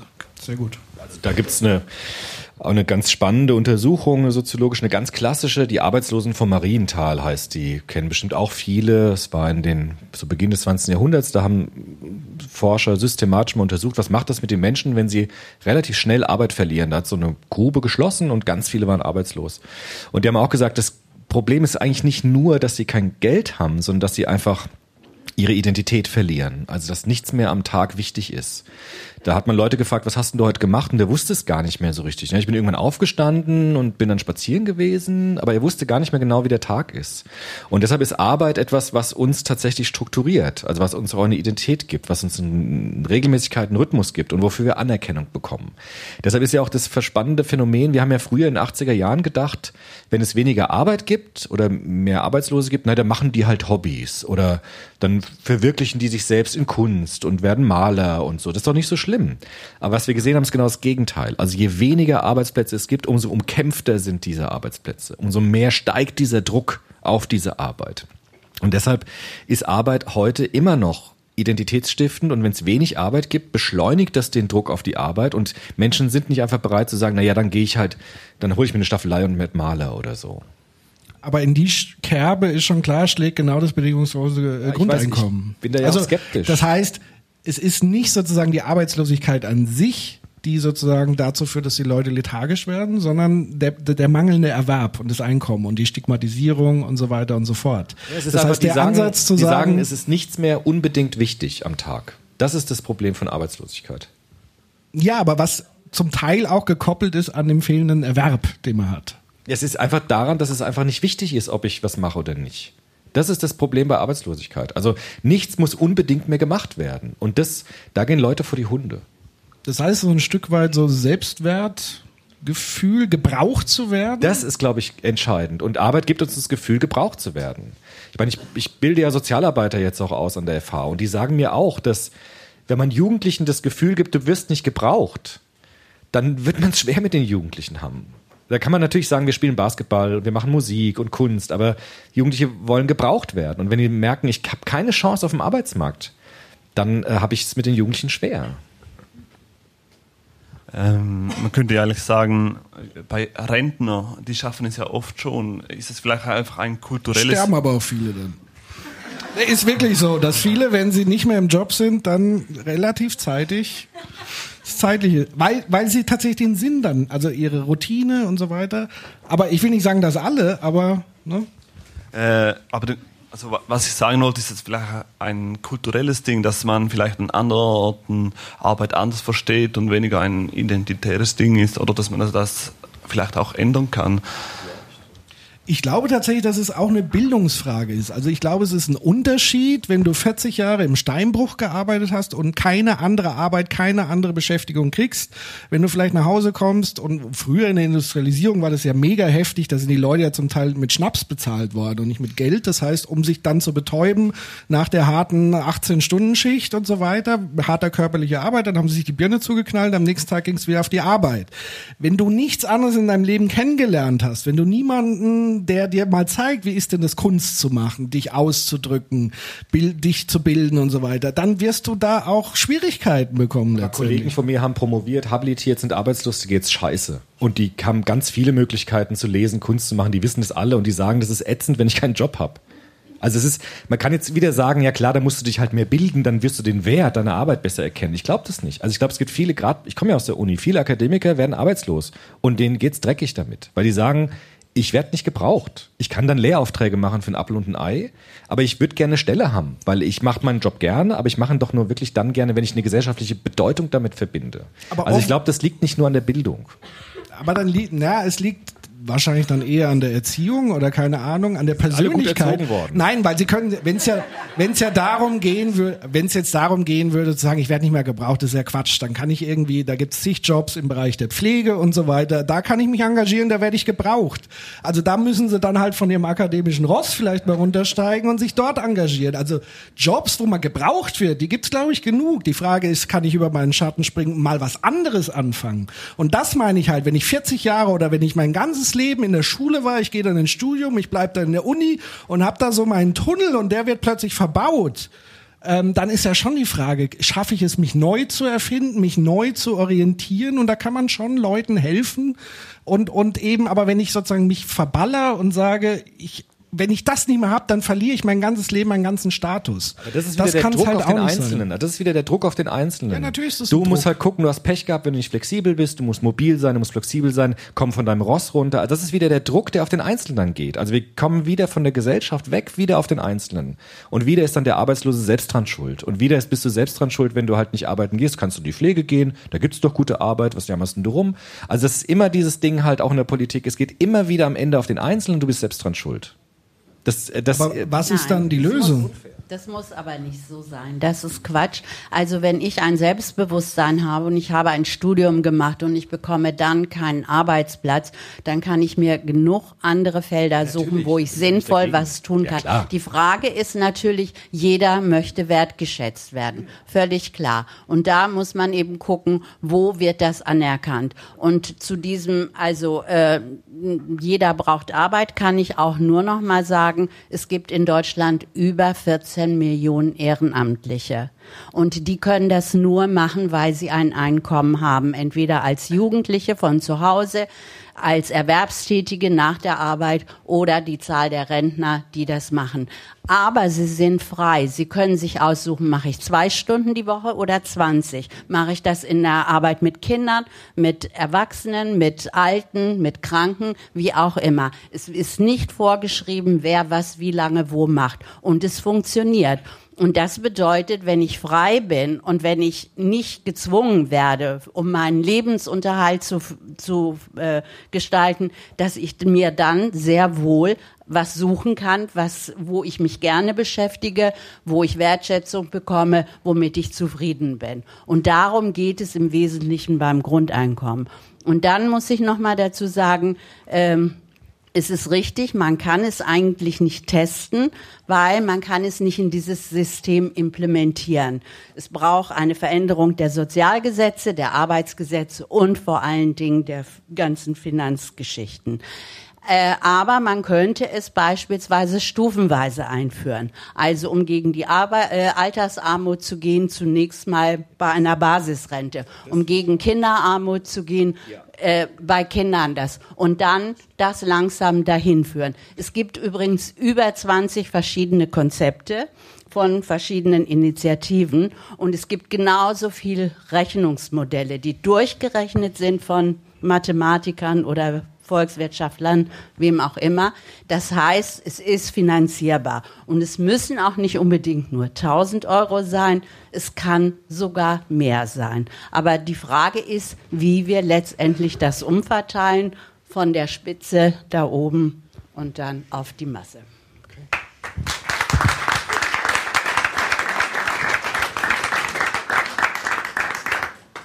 Wolltest du noch was sagen? Ja, ich wollte nur noch sagen, dass ich glaube das schon, dass es gehen kann, aber Arbeit ist halt einfach mehr als nur Arbeit und es geht nicht nur um gebraucht werden, sondern auch um den Status.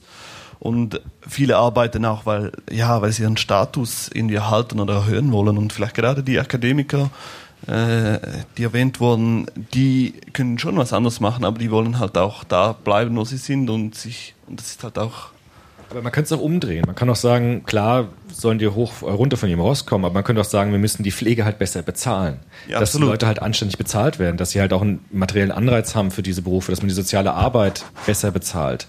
Dass man nicht sagt, ich mache das nur aus Idealismus. Das ist ja schon cool, wenn Leute das machen, aber ich finde halt besser, wenn man auch sagt, ich zeige dir, dass du gebraucht wirst in dieser Arbeit, indem ich halt einfach ein ordentliches Gehalt zahle und dass du halt nicht ständig Überstunden machen musst. Das fände ich irgendwie sinnvoller, als immer zu appellieren, naja, dann mach doch Pflege, bevor du nichts machst. Das heißt, die Leute, die das jetzt für wenig Geld machen, sind was? sind sehr idealistisch und wir sind, können froh sein, dass die Leute es machen. Aber es wäre besser, wenn man die besser bezahlen würde, wenn man mehr Leute Natürlich einstellen wäre das besser, aber die Frage ist ja, äh, locke ich dann Leute eher. Also Eher nicht, aber auch halt mit einer fairen Bezahlung. Ja, unterschreibe ich natürlich vollkommen. Ja, ähm, ja also ich glaube, ich, ich würde noch mal was so ein bisschen zu Identität, also worüber wir jetzt zum Beispiel gar nicht gesprochen haben, ist so ein bisschen das Gefühl, was man vielleicht beim, beim Arbeiten habt. Und ihr könnt übrigens noch nach vorne kommen, weil sonst äh, müssen wir hier das äh, relativ schnell beenden, weil wir labern hier nicht so ewig. Ähm, tatsächlich, worüber wir gar nicht gesprochen haben, ist zum Beispiel sowas wie Flow-Gefühl. Sagt dir das was? Also wenn du wirklich äh, konzentriert am Arbeiten bist, ich weiß nicht, ob es auch bei der körperlichen Arbeit gibt es, glaube ich, auch viele Zustände, wo man in so einem meditativen Zustand gerät und so in so einem Glücksgefühl. Und ich glaube, das ist auch nochmal so ein wichtiger Faktor beim Thema Arbeit, dass das eben nicht nur eine Anstrengung ist, sondern auch ein Genuss ist. Deswegen gibt es auch sehr viele Workaholics, die sozusagen komplett in Arbeit aufgehen und komplett, und das ist eben nicht nur der Druck, der ist, der da reinspielt, sondern wirklich auch, sage ich mal, das, das gute Gefühl dabei letztendlich. Und das, wenn das natürlich auch verloren geht, und das kann ich auch hundertprozentig nachvollziehen bei Leuten, die in der Uni arbeiten und da völlig aufgehen und dann plötzlich, wie gesagt, stehen sie da und können das nicht mehr machen, ist es natürlich auch ein Problem für die ganz persönlich auf psychologischer Ebene. Aber das ist dann aber auch ein Problem des Einzelnen tatsächlich. Hallo. Hallo. Passt ganz gut, meine Frage. Und zwar, ähm, ich denke nicht, dass es das Problem des Einzelnen ist. Und diese Menschen sind mir auch ein bisschen ähm, zu kurz gekommen bis jetzt, die so viel arbeiten. Und das ist ja nicht nur, dass es viele Menschen gibt, die gar keine Arbeit haben, sondern dass es viele unglückliche Menschen gibt, weil sie so viel arbeiten und weil sie keinen Weg daraus finden, wie es funktionieren kann, dass man weniger arbeitet. Und da hätte ich gerne mal so, so ein Erklärungsmodell oder vielleicht sogar ein Lösungsmodell. Soziologe, ich habe keine Lösung. Ich, ich, wenn ich, es ist einfach so, wenn ich die Lösung hätte, ich würde es doch sagen. Ich meine, vielleicht ist das Grundeinkommen die Lösung. Ich weiß es doch nicht. Äh, Jetzt, äh, keine, also vielleicht ist es das ja. Ich sehe nur, ich sehe genau das, was, was du sagst. Also dass es Menschen gibt, die einfach ähm, unglaublich viel verdienen mit relativ wenig Arbeit und Leute schuften sich ab und kriegen fast nichts dafür. Das ist halt eine Ungerechtigkeit. Das liegt halt an unserem Arbeitssystem. Ich Ja, habe ich ich hab meine da, ich meine, die institutionelle Einbindung finde ich halt wichtig. Also das ist ja das, was der, was der Weber sagt. Also dieses, dass wir den Kapitalismus zügeln, indem wir so faire Tarifverträge machen, indem wir faire Sozialversicherungssachen machen. Also dass wir das sozusagen einbinden, eine institutionelle Rahmung. Ich glaube, das wäre schon mal ganz gut, wenn wir das global machen würden. Dass wir nicht unsere Arbeit verlagern in Staaten, die das nicht haben und damit dann Profit machen, sondern dass wir sowas haben wie eine globale soziale Marktwirtschaft. Das fände ich schon mal nicht schlecht. Also bevor wir jetzt reden über die Außerirdischen kommen oder die Roboter machen für uns die Arbeit, wäre das vielleicht eine Idee. Also so eine Art Renaissance der sozialen Marktwirtschaft zu machen, dass wir das wieder einbinden in faire soziale Gesetzgebungsverfahren. Also das wäre so ein kleiner Schritt, den würde ich jetzt mal, das ist keine Lösung, aber das ist zumindest so ein bisschen, wo man vielleicht Menschen helfen kann. Vielleicht kann ich da tatsächlich noch ein bisschen beitragen inhaltlich. Ich befasse mich auch relativ viel mit dem Thema New Work, nennt sich das. Das kommt so auch aus diesem Digitalisierung heraus, wo es aber darum geht zu überlegen, Mensch, es geht doch einfach nicht, dass Leute so extrem überarbeitet, Burnout etc. pp. Ähm, was können wir für neue Ansätze machen, damit wir das ändern? Äh, und da gibt es einfach Unternehmen, die modellhaft Dinge ausprobieren. Also es fängt an mit Demokratisierung von Arbeit. Das heißt, Mitarbeiter, egal auf welcher Ebene, egal ob es die Putzfrau im Haus ist oder der Ingenieur oder wie auch immer, man bekommt sozusagen demokratisches Mitspracherecht, was dann wiederum dafür, dazu führt, dass man nicht mehr so entfremdet ist von dem Unternehmen und der Arbeit, die man macht. Voraussetzung dafür ist aber natürlich, dass man einen Chef oder eine Chefin hat, die das will und das so einführt als Organisationsform. Also das heißt, ein Hebel ist für mich ganz klar Organisation von Arbeit. Das kann man versuchen auf politisch großer Ebene, den großen Wurf, aber da sage ich, das findet schon im Kleinen ganz gut statt. Und es gibt jetzt zum Beispiel, ich habe hier auf der Karte gesehen, ein Unternehmen nennt sich Premium Cola. Die haben einen völlig radikalen Ansatz. Die haben zum Beispiel eine, eine äh, Wachstumsbremse in ihrem Ding. Also die haben eine Grenze gelegt, wo sie nicht überschreiten wollen. Mehr Flaschen wollen sie jetzt nicht mehr verkaufen, bis so eine nächste Stufe ist und versuchen sozusagen da so ein bisschen Balance reinzubringen und auch zu gucken, Überstunden, was heißt das eigentlich? Genau. Das heißt eigentlich nur, Arbeit ist schlecht organisiert. Und ich denke, genau das ist nämlich der Punkt, dass diese Bremse nicht nur bei der Produktion ist, sondern auch dabei, wie viel Arbeit der Einzelne reingeben soll. Also, dass Teilzeitarbeit einfach einen größeren Raum einnimmt in der Gesellschaft. Und dann kann sie natürlich auch anders verteilt werden. Ich glaube, das muss auch die Politik machen. Also ich finde es gut, wenn es die Wirtschaft macht, wenn es Einzelleute machen, aber ich glaube, da brauchen wir auch einfach Politik dazu, dass wir das wirklich dann gestalten und rahmen institutionell. Da wäre ich schon dafür, die Politik wirklich nicht aus der Pflicht zu nehmen. Das auf jeden Fall, aber ich glaube, dass es mit den jetzigen Rahmenbedingungen schon möglich ist, Veränderungen sozusagen auf Organisationsebene letztendlich zu machen. Also es, es wird ja gerade sozusagen da ausprobiert. Was noch ein ganz wichtiger Punkt ist, Arbeit zunehmend auch, weil es eher zunehmend, sag ich mal, in Denkerberufe, Kreativberufe, klar, es gibt noch körperliche Arbeit, aber nicht mehr so wie in der Stahlindustriezeit. Ich glaube, es hat auch viel mit Führung und Führungskompetenz zu tun. Also oftmals sind die größten Gründe, warum Menschen ausbrennen, wenn sie, wenn es eine schlechte Führung gibt in, dem Orga, Organ, in der Organisation. Also wenn darauf nicht geachtet wird, wie es den Menschen darin geht, wenn man nicht versucht, es zu organisieren, wenn man nicht mit den Leuten spricht. Ähm, und das ist so meine Erfahrung, die ich da rausnehmen kann. Da ist schon ein Ansatzpunkt im Unternehmen bei den jetzigen Bedingungen schon Dinge zu verändern und da passiert schon viel. Ähm, mein Punkt war ein bisschen anderer, aber da würde ich vielleicht mal kurz anknüpfen. Das würde ja wieder der Privatwirtschaft das so ein bisschen überlassen, ähm, das zu gestalten. Ähm, ja, warum wir, denn nicht? Ich, ich habe jetzt gerade eher auch an den Punkt der, der Vorrednerin noch anknüpfen wollen, beziehungsweise passt das ganz gut, dass ähm, du eben gesagt hast, dass vielleicht auch die Politik dann da auch mitgestalten muss. Ähm, das Modell Teilzeit, davor musste ich eben auch schon drüber nachdenken. Ähm, um es als auch um den Identitätsaspekt ging, eben auch dieses, dieses Problem Arbeit ähm, oder wenn ich Identität nur aus Arbeit ähm, ziehe, was passiert dann, wenn ich arbeitslos werde, was passiert, wenn ich ins Rentenalter äh, Alter übergehe. Ähm, was ist aber das Modell, was wir vorgelebt bekommen? Was bekommt man in Schule überhaupt auch für eine Idee von, ähm, was ist die Perspektive, wenn ich aus der Schule rausgehe? Ähm, erstmal arbeiten und da ist aber auch nicht viel also wenn ich von mir ausgehe, nicht eine Idee von, okay, Teilzeitarbeit wäre auch okay, dann kann ich nämlich auch noch mehr Arbeiten vielleicht machen, die nicht Erwerbsarbeit sind oder Hobbys haben, die auch identitätsstiftend sind, wo ich auch Anerkennung bekommen kann. Ehrenamt hin oder her, aber vielleicht auch, ähm, vielleicht eher auch im Tausch, in, in Gemeinschaften, in ähm, Communities, um nicht eben so abhängig zu sein. Ich glaube, das würde automatisch auch Einerseits die Frage von, ähm, was passiert, wenn ich arbeitslos werde? Gut, ich falle nicht komplett weg mit der Identität. Andererseits, äh, wenn ich äh, mal in Ruhestand gehe, ich werde nicht komplett ausgenockt, weil äh, da hängt nicht mein ganzes Leben dran an, an dieser 20-Stunden-Stelle.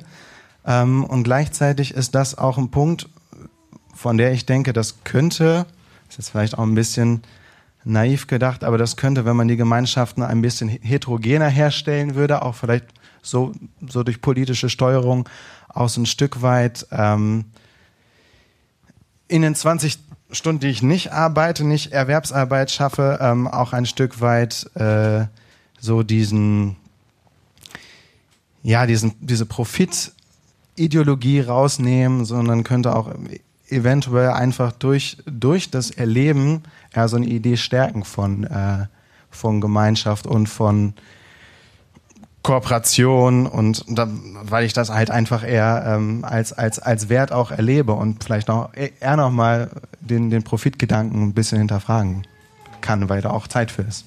Ja. Also so ein bisschen politisch steuern, auch mal über Teilzeit ähm, äh, Konzepte nachzudenken. Definitiv. Also ich glaube, dass, also nicht falsch verstehen, ich glaube nicht, dass sozusagen immer nur ein Akteur in der Gesellschaft die Lösung liefert. Also entweder nur die Politik oder nur die, sondern es muss einfach gemeinsam sozusagen arbeiten und bis hin zum Individuum. Also deswegen finde ich diese Unterscheidung äh, der Staat ist verantwortlich als Ding oder das Individuum ist verantwortlich, finde ich schwierig, dieses Entweder-Oder, sondern wir müssen eigentlich alle so ein bisschen daran arbeiten. Ich glaube, wir haben zwei grundsätzliche Probleme. Das erste Problem ist tatsächlich die Frage des Erwerbs. Also die Frage, ob ein Rentner später Flaschen sammeln muss, um überhaupt was zu essen zu bekommen und so grundsätzlich was zu machen. Das müssen wir lösen. Wenn das mal gelöst ist, können wir uns sozusagen mit dem zweiten Problem der Identität beschäftigen. Nämlich die Frage zu stellen, was ist, wenn der seinen Sinn so ein bisschen verloren hat. Den meisten Rentnern, wie gesagt, gelingt das, vielen aber halt leider eben auch nicht. Ähm, ich sag mal ein Beispiel, das ist natürlich jetzt sehr anekdotisch auf mich bezogen. Ich bin eher so ein Freelancer-Typ gewesen, obwohl ich mittlerweile in einer Festanstellung ist. Was ich aber immer gemacht habe, ich habe auch zig Studium, Studiengänge angefangen, abgebrochen, habe es auch nie fertig gemacht und so weiter. Aber ich habe immer versucht, möglichst viele Dinge kennenzulernen, ähm, vom Metallbau bis hin zum Mediengestalter, bis hin da und da und da. Und habe sozusagen damit auch ein Stück weit gelernt, nicht nur mehrere Standbeine mir zu arbeiten, wo ich ein Jobfeld kenne, wo ich jederzeit sagen könnte, da könnte ich jetzt reingehen und weitermachen. Das macht mir auch Spaß ich habe auch äh, in, in einem Heim gearbeitet, fand es auch zum Teil sehr erfüllend, aber tatsächlich ist die Bezahlung miserabel. Also das war eher so ein Studentenjob. Aber auch das könnte ich mir sozusagen vorstellen. Und ich glaube, da müssen wir auch so ein bisschen mal unsere Schulausbildung hinterfragen, dass wir eigentlich Menschen viel stärker mit ganz vielen verschiedenen Berufsbildern in Kontakt bringen und auch wegkommen von diesem uralten Verständnis, Vater war Schmied, Opa war Schmied, ich bin Schmied und es gibt nichts anderes wie Schmied. Vater war Akademiker, ich bin Akademiker und so weiter und so fort. Das heißt, auch den Leuten die Möglichkeit zu schaffen, in verschiedene Dinge reinzugucken. Und dann wird es, glaube ich, auch nicht so schlimm. Und dann ist wieder der Teilzeit Aspekt sehr interessant zu sagen, ich mache hier vielleicht eine Teilzeit da und eine Teilzeit dort, habe am Ende unterm Strich eine Vollzeit, weil ich einfach Bock habe darauf. Aber ich habe zumindest zwei Berufsfelder, wo ich vielleicht dann Fuß fassen kann. Also da nochmal in diese Richtung, es klingt jetzt auch sehr neoliberal wieder, ne? So, auch so selber in die Hand nehmen und äh. Nee, aber das kann ich sozusagen nur so aus meiner Erfahrung. Ich habe auch so die Haltung, ich sage, wenn ich hier den Job verliere, bin ich mir nicht zu schade, irgendwas anderes zu machen, nur um erstmal meinen Erwerb zu machen. Das hört sich jetzt auch mega arrogant an, aber mir persönlich hilft es im Job, wo ich mich dann nicht mehr wohlfühle, eher zu sagen, ich muss hier raus. Also da haben wir eben auch schon mal kurz drüber geredet. Das ist, finde ich, ähm, der Punkt, den du vorher hattest, dass es eben auch was ist, was vielleicht in der Schule gefördert werden könnte, mehrere Talente auch auszubilden, mehrere, ähm, mehrere ähm, Dinge, die man sich auch im Leben vorstellen kann, zu tun, mehrere Erfolgserlebnisse hat in verschiedenen Bereichen, finde ich ähm, wichtiger. Der andere Punkt ist tatsächlich, da kommt es dann auch viel auch auf Persönlichkeit, was ja vielleicht aber auch so, oder so ein, so ein ähm, sich nicht hängen lassen und immer irgendwie was Neues ausprobieren, was ja bestimmt auch was mit Bildung und Herkunftsfamilie und so zu tun hat, was dann wieder Ungleichheiten ähm, mitbringt. Wenn ich jetzt, äh, das kann ich ja nicht jedem, äh, wenn er gerade irgendwie seinen, seinen Job an der Kasse verloren hat, irgendwie vorwerfen, dass er sich jetzt nicht nochmal irgendwie das Abendgymnasium reinpfeift. Ähm, er soll sich ja nicht hängen lassen. Also das ist dann wieder so das Perfide dabei. Ähm, aber ich finde schon, das fände ich, glaube ich, auch äh, wünschenswert, da so ähm, nicht mehr so auf, dass man sich ganz spezialisiert auf ein, eine Nische festlegt, sondern auch vielleicht in, in der Schulbildung eher sowas erfährt von, mh, ich bin, der, der Mensch ist ein von der Grundlage her multitalentiert und vielleicht das ein Stück weit zu, zu erhalten, würde ich denken. Ich glaube, um da ein verbindendes Element reinzubringen, was könnten wir an Kompetenz tatsächlich erwerben, um da eine Besserung hinzukriegen, ist es, glaube ich, Lernen, Lernen. Also zu sagen, wenn ich das nicht mehr machen kann, wenn es jetzt keinen Hufschmied mehr gibt, muss ich in der Lage sein, relativ schnell und das hat ja noch niemals was mit Neoliberalismus oder so zu tun, sondern es sind einfach Entwicklungen, technologischer Fortschritt, der dazu führt, dass Berufe aussterben. Und dann muss ich aber die Fähigkeit entwickeln, schnell neu Dinge zu lernen und schnell. Und das ist, glaube ich, eine Kompetenz, die man braucht und die so ein bisschen aber auch vernachlässigt wird, habe ich das Gefühl, weil Schule mitunter einfach erstmal so Stoff lernen und Spezialisierung. Ich lerne jetzt Mathe, aber ich lerne eigentlich weniger, wie lerne ich lernen und wie lerne ich schnell lernen und schnell lesen und so weiter und so fort. Und äh, zweiter wichtiger Punkt, Kommunikation. Also mit Leuten sprechen ist schon mal ein Riesending. Das heißt, es ist ein Unterschied, wenn ich erwerbslos bin und ich kann mich nicht artikulieren und mit Menschen ins Gespräch kommen, habe dann Schwierigkeiten im Bewerbungsgespräch, Leute zu überzeugen von mir und meinen Fähigkeiten. Das heißt auch Kommunikation, Rhetorik, das sind alles grundsätzliche Kompetenzen, die eigentlich branchenunabhängig funktionieren und die man da vielleicht erhalten könnte. Jetzt habe ich sehr viel gequatscht. Hallo. Hallo. Ähm, ja, ich ähm, hoffe, ich kriege meine Gedanken ein bisschen zusammen. Mir ist ein bisschen das Problem irgendwie verloren gegangen, um das es hier geht. Und zwar, jetzt ist es gerade so ein bisschen, dass ähm, wir als Individuum uns ähm, den verändernden Arbeitsmarktstrukturen irgendwie anpassen müssen. Aber ich glaube, das ist ja nicht das Problem von Arbeit. Und da würde ich es eher nochmal versuchen, grundlegender zu fassen, weil ihr hattet ja irgendwie Foucault schon angesprochen. Und ich glaube eher, dass das, was als problematisch angesehen wird, das ist, dass der Markt im Grunde genommen das ähm, Ordnungsmuster der Gesellschaft ist, in der wir leben und irgendwie sich versucht wird, ähm, davon abzugrenzen. Aber ich glaube auch, dass es schwierig ist, sich auf einer individuellen Ebene ähm, davon abzugrenzen, dass der Markt das Ordnungsmuster der heutigen Gesellschaft ist, dem wir nicht entkommen können, weil ihr hattet das Problem der Macht schon angesprochen, vor allen Dingen nicht durch individuelle Strategien. Und ich glaube, was ich am allerschwierigsten finde, wenn dann so für mich immer Bildung das Totschlagargument, so wenn wir irgendwie nicht mehr weiter wissen, dann sagen wir, wir müssen die Menschen nur bilden, dann werden sie sich ihre Strategien finden, damit umzugehen. Und deswegen ist eher, glaube ich, meine Rückfrage nochmal auf einer generellen Ebene, ähm, was ist das Problem, über das wir jetzt gerade diskutieren. also, also so. ich würde genau dem zustimmen. Also ich finde, du hast uns jetzt gerade wieder zurückgebracht quasi auf das Grundproblem. Und ich habe ich hab für dieses, also ich habe keine Lösung für dieses Grundproblem. Also wie kriegt man es hin, dass der Markt nicht mehr das herrschaftsbestimmende Element in der Gesellschaft ist? Das ist eine Frage der Gesamtgesellschaft, nicht des Individuums. Und das ist, ähm, das wäre jetzt total blöd, wenn das das Schlusswort wäre. Aber es ist einfach, das ist genau das Problem. Und ich finde, nein, nein, Gottes Willen. Äh, und das ist, finde ich, auch immer ein bisschen, weil ich sehe es ja, ich habe ja mit Leuten zu tun, die viel Bildung haben und die sind auch unglücklich, wenn sie halt arbeitslos sind. Die versuchen sich auch weiterzubilden, fortzubilden und so weiter. Aber das, das Grundproblem spürt man dann schon auch sehr hart. Also ich kann dem nur zustimmen, aber ich habe auch keine Lösung dafür.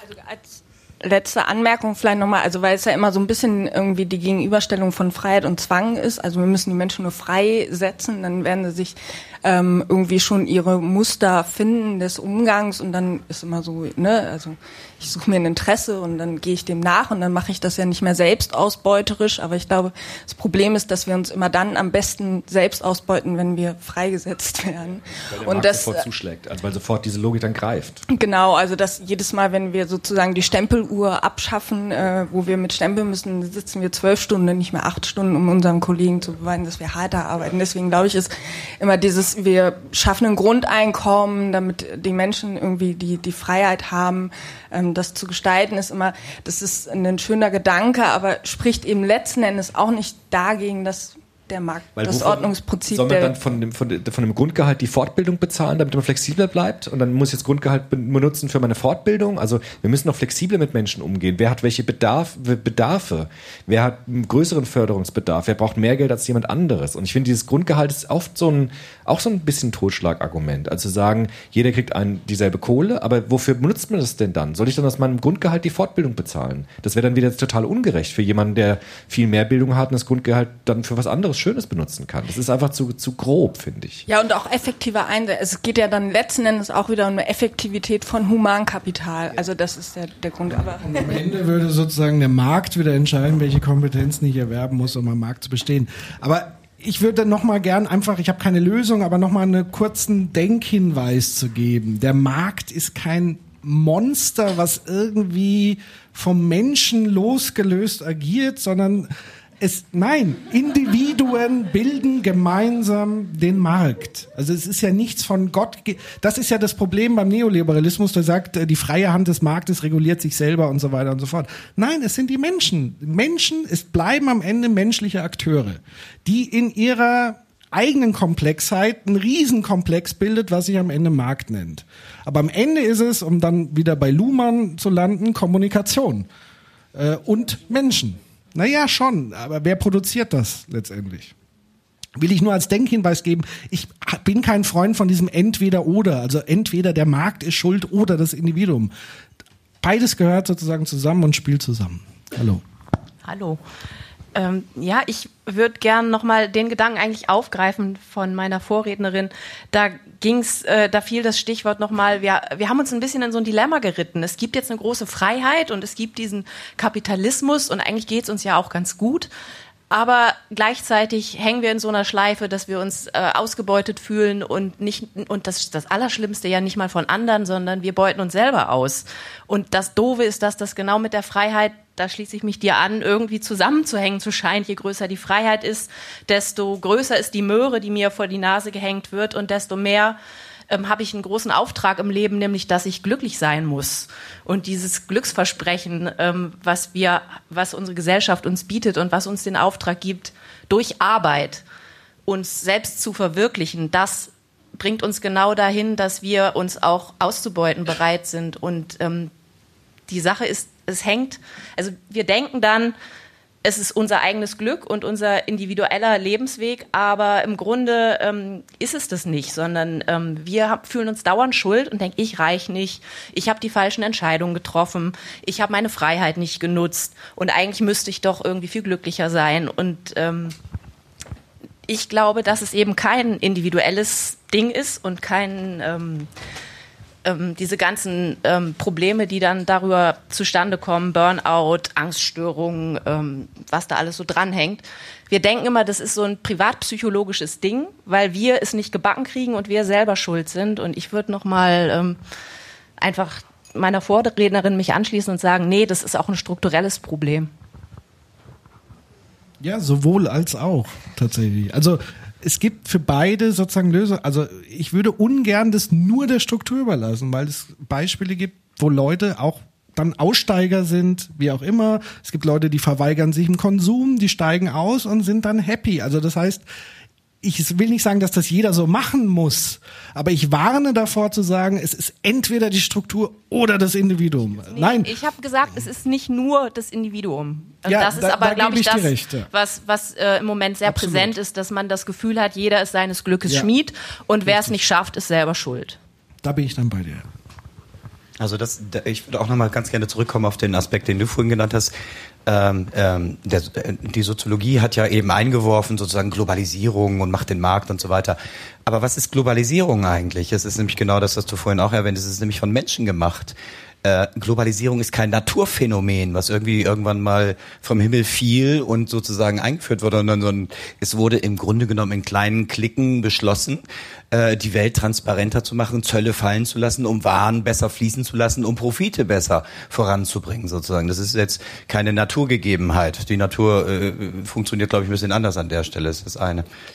Was per se ja auch nicht schlecht sein muss, Muss, sozusagen ja. Welthandel. Also man muss halt auch sehen, dass sozusagen der Kapitalismus bei all seinen beschissenen Dingern, die er mit sich bringt, auch tatsächlich positive Sachen gebracht hat. Also Kriege sind zum Beispiel durch Handel eher zurückgefahren. Zumindest sagen das einige Gewaltforscher, Steven Pinker, wenn man ihn bewertet, wie man will. Aber Ja, letztendlich ich eher ist, durch gibt Sport, so die aber okay. These sozusagen, dass auch Welthandel eher dazu führt hat, weil das dann auch eine Kostenrechnung ist. Also es ist man hat mehr Profit, wenn man zumindest nicht in der Branche verankert ist, in der Rüstungsbranche, wenn man eben lieber friedlich Handel treibt, als sozusagen Kriege voranbringt. Also auch Ja, das ist sozusagen. Aber da gibt es auch die Theorie, dass der Krieg letztendlich nur verlagert wird in den Handelskrieg Ja. sozusagen. Damit dominiere ich wieder andere sozusagen. Das ist ähm, äh, gehupft wie gesprungen. Also ob ich jetzt letztendlich äh, ge pure Gewalt anwende oder eben äh, durch Sanktionen oder wie auch immer Völker auch aushungere, der Effekt ist der gleiche. Und ich glaube, das ist auch die Frage. Wir müssen, glaube ich,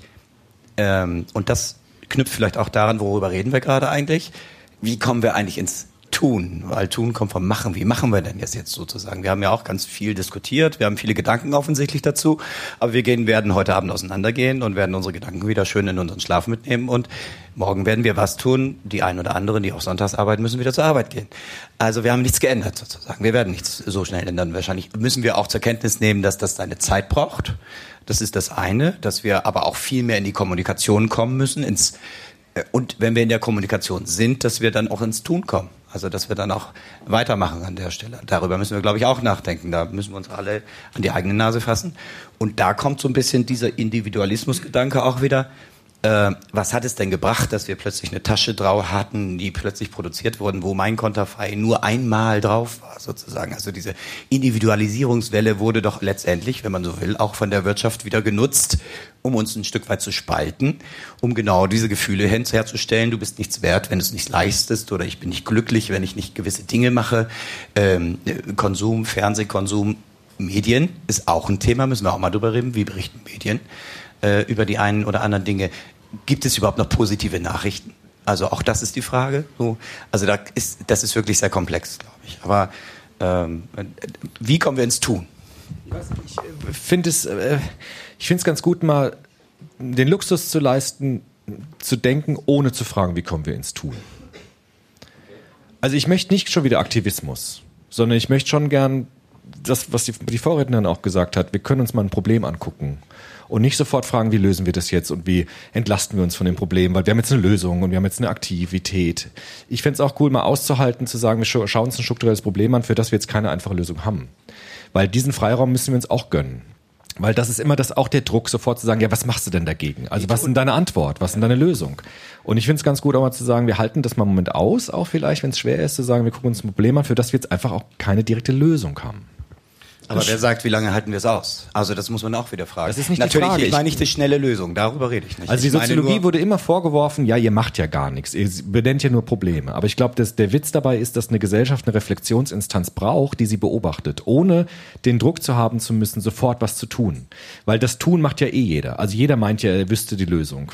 Und ich finde, eine Gesellschaft braucht eine Spiegelung an sich selbst, wo man sich eine Gesellschaft angucken kann, ohne und, und befreit zu sein von dem Handlungsdruck. Und ich glaube, das sind so Orte wie hier, wo wir befreit sind vom Handlungsdruck und mal wirklich dann tiefer zu gucken, ohne ständig fragen zu müssen, was machen wir morgen? Und das, da würde ich nochmal so ein Plädoyer an der Stelle setzen. Und ich bin ja das schöne Gegenstück zum Nils, also der Pragmatiker, wenn ich es jetzt mal so bösartig sage. Nein, weil wir machen ja gerade. Also das heißt, wir, wir, wir tragen ja, auch wenn es minimal ist, einen Teil speisen wir durch das Nachdenken, durch das Publizieren, durch dadurch, dass es jetzt bei Bremen 2 läuft und so weiter, machen, schieben wir ja durch Kommunikation schon was an. Was jetzt jeder Einzelne macht und bereits macht, also sich zu engagieren, Kooperativen zu bilden, sei es auf politischer Ebene, eine Partei zu gründen, die zum Beispiel das bedingungslose Grundeinkommen umsetzen möchte, in die Politik gehen, äh, wenn man im Unternehmen arbeitet, da Dinge anstoßen, wenn man selber Chef ist, da mal und so weiter. Das heißt, das eine schließt wiederum das andere nicht aus, sondern wir, wir tun ja eigentlich und jeder auf seine Art und Weise. Deswegen finde ich es wichtig, dass die Soziologie diese Aufgabe hat und sagen, wir, wir gucken uns das jetzt erstmal an und diejenigen, die sich das anhören, da kann ja jeder jetzt seine Schlüsse draus ziehen und das sozusagen in kleinen Keimzellen an verschiedenen Stellen machen. Und ich glaube einfach, dass es passiert ja schon unfassbar viel. Es passiert wesentlich mehr, als es früher war. Stichwort gute Nachrichten. Ich glaube, wir müssen einfach, tatsächlich ist es ein Problem von, von Massenmedien, dass sie natürlich ihr Geschäftsmodell auf negative News, weil die am meisten triggern, ähm, dass wir natürlich auch mal darauf achten, was sind eigentlich so die positiven Bewegungen, dass wir auch mal rauskommen aus dieser Lethargie. Alles ist schlecht. Es gibt ja diese wunderbare Rubrik im Spiegel, früher war alles besser wo es ja wirklich sehr anschaulich ist, was sich tatsächlich verbessert. Und ich glaube, das ist mit so ein Anreiz. Wir machen ja heute auch, hoffe ich. Und ähm, ich bin sehr froh, dass ihr dabei wart und mitgemacht habt. Vielen Dank für eure Aufmerksamkeit, für die Dankeschön. spannende Diskussion. Schönen Abend.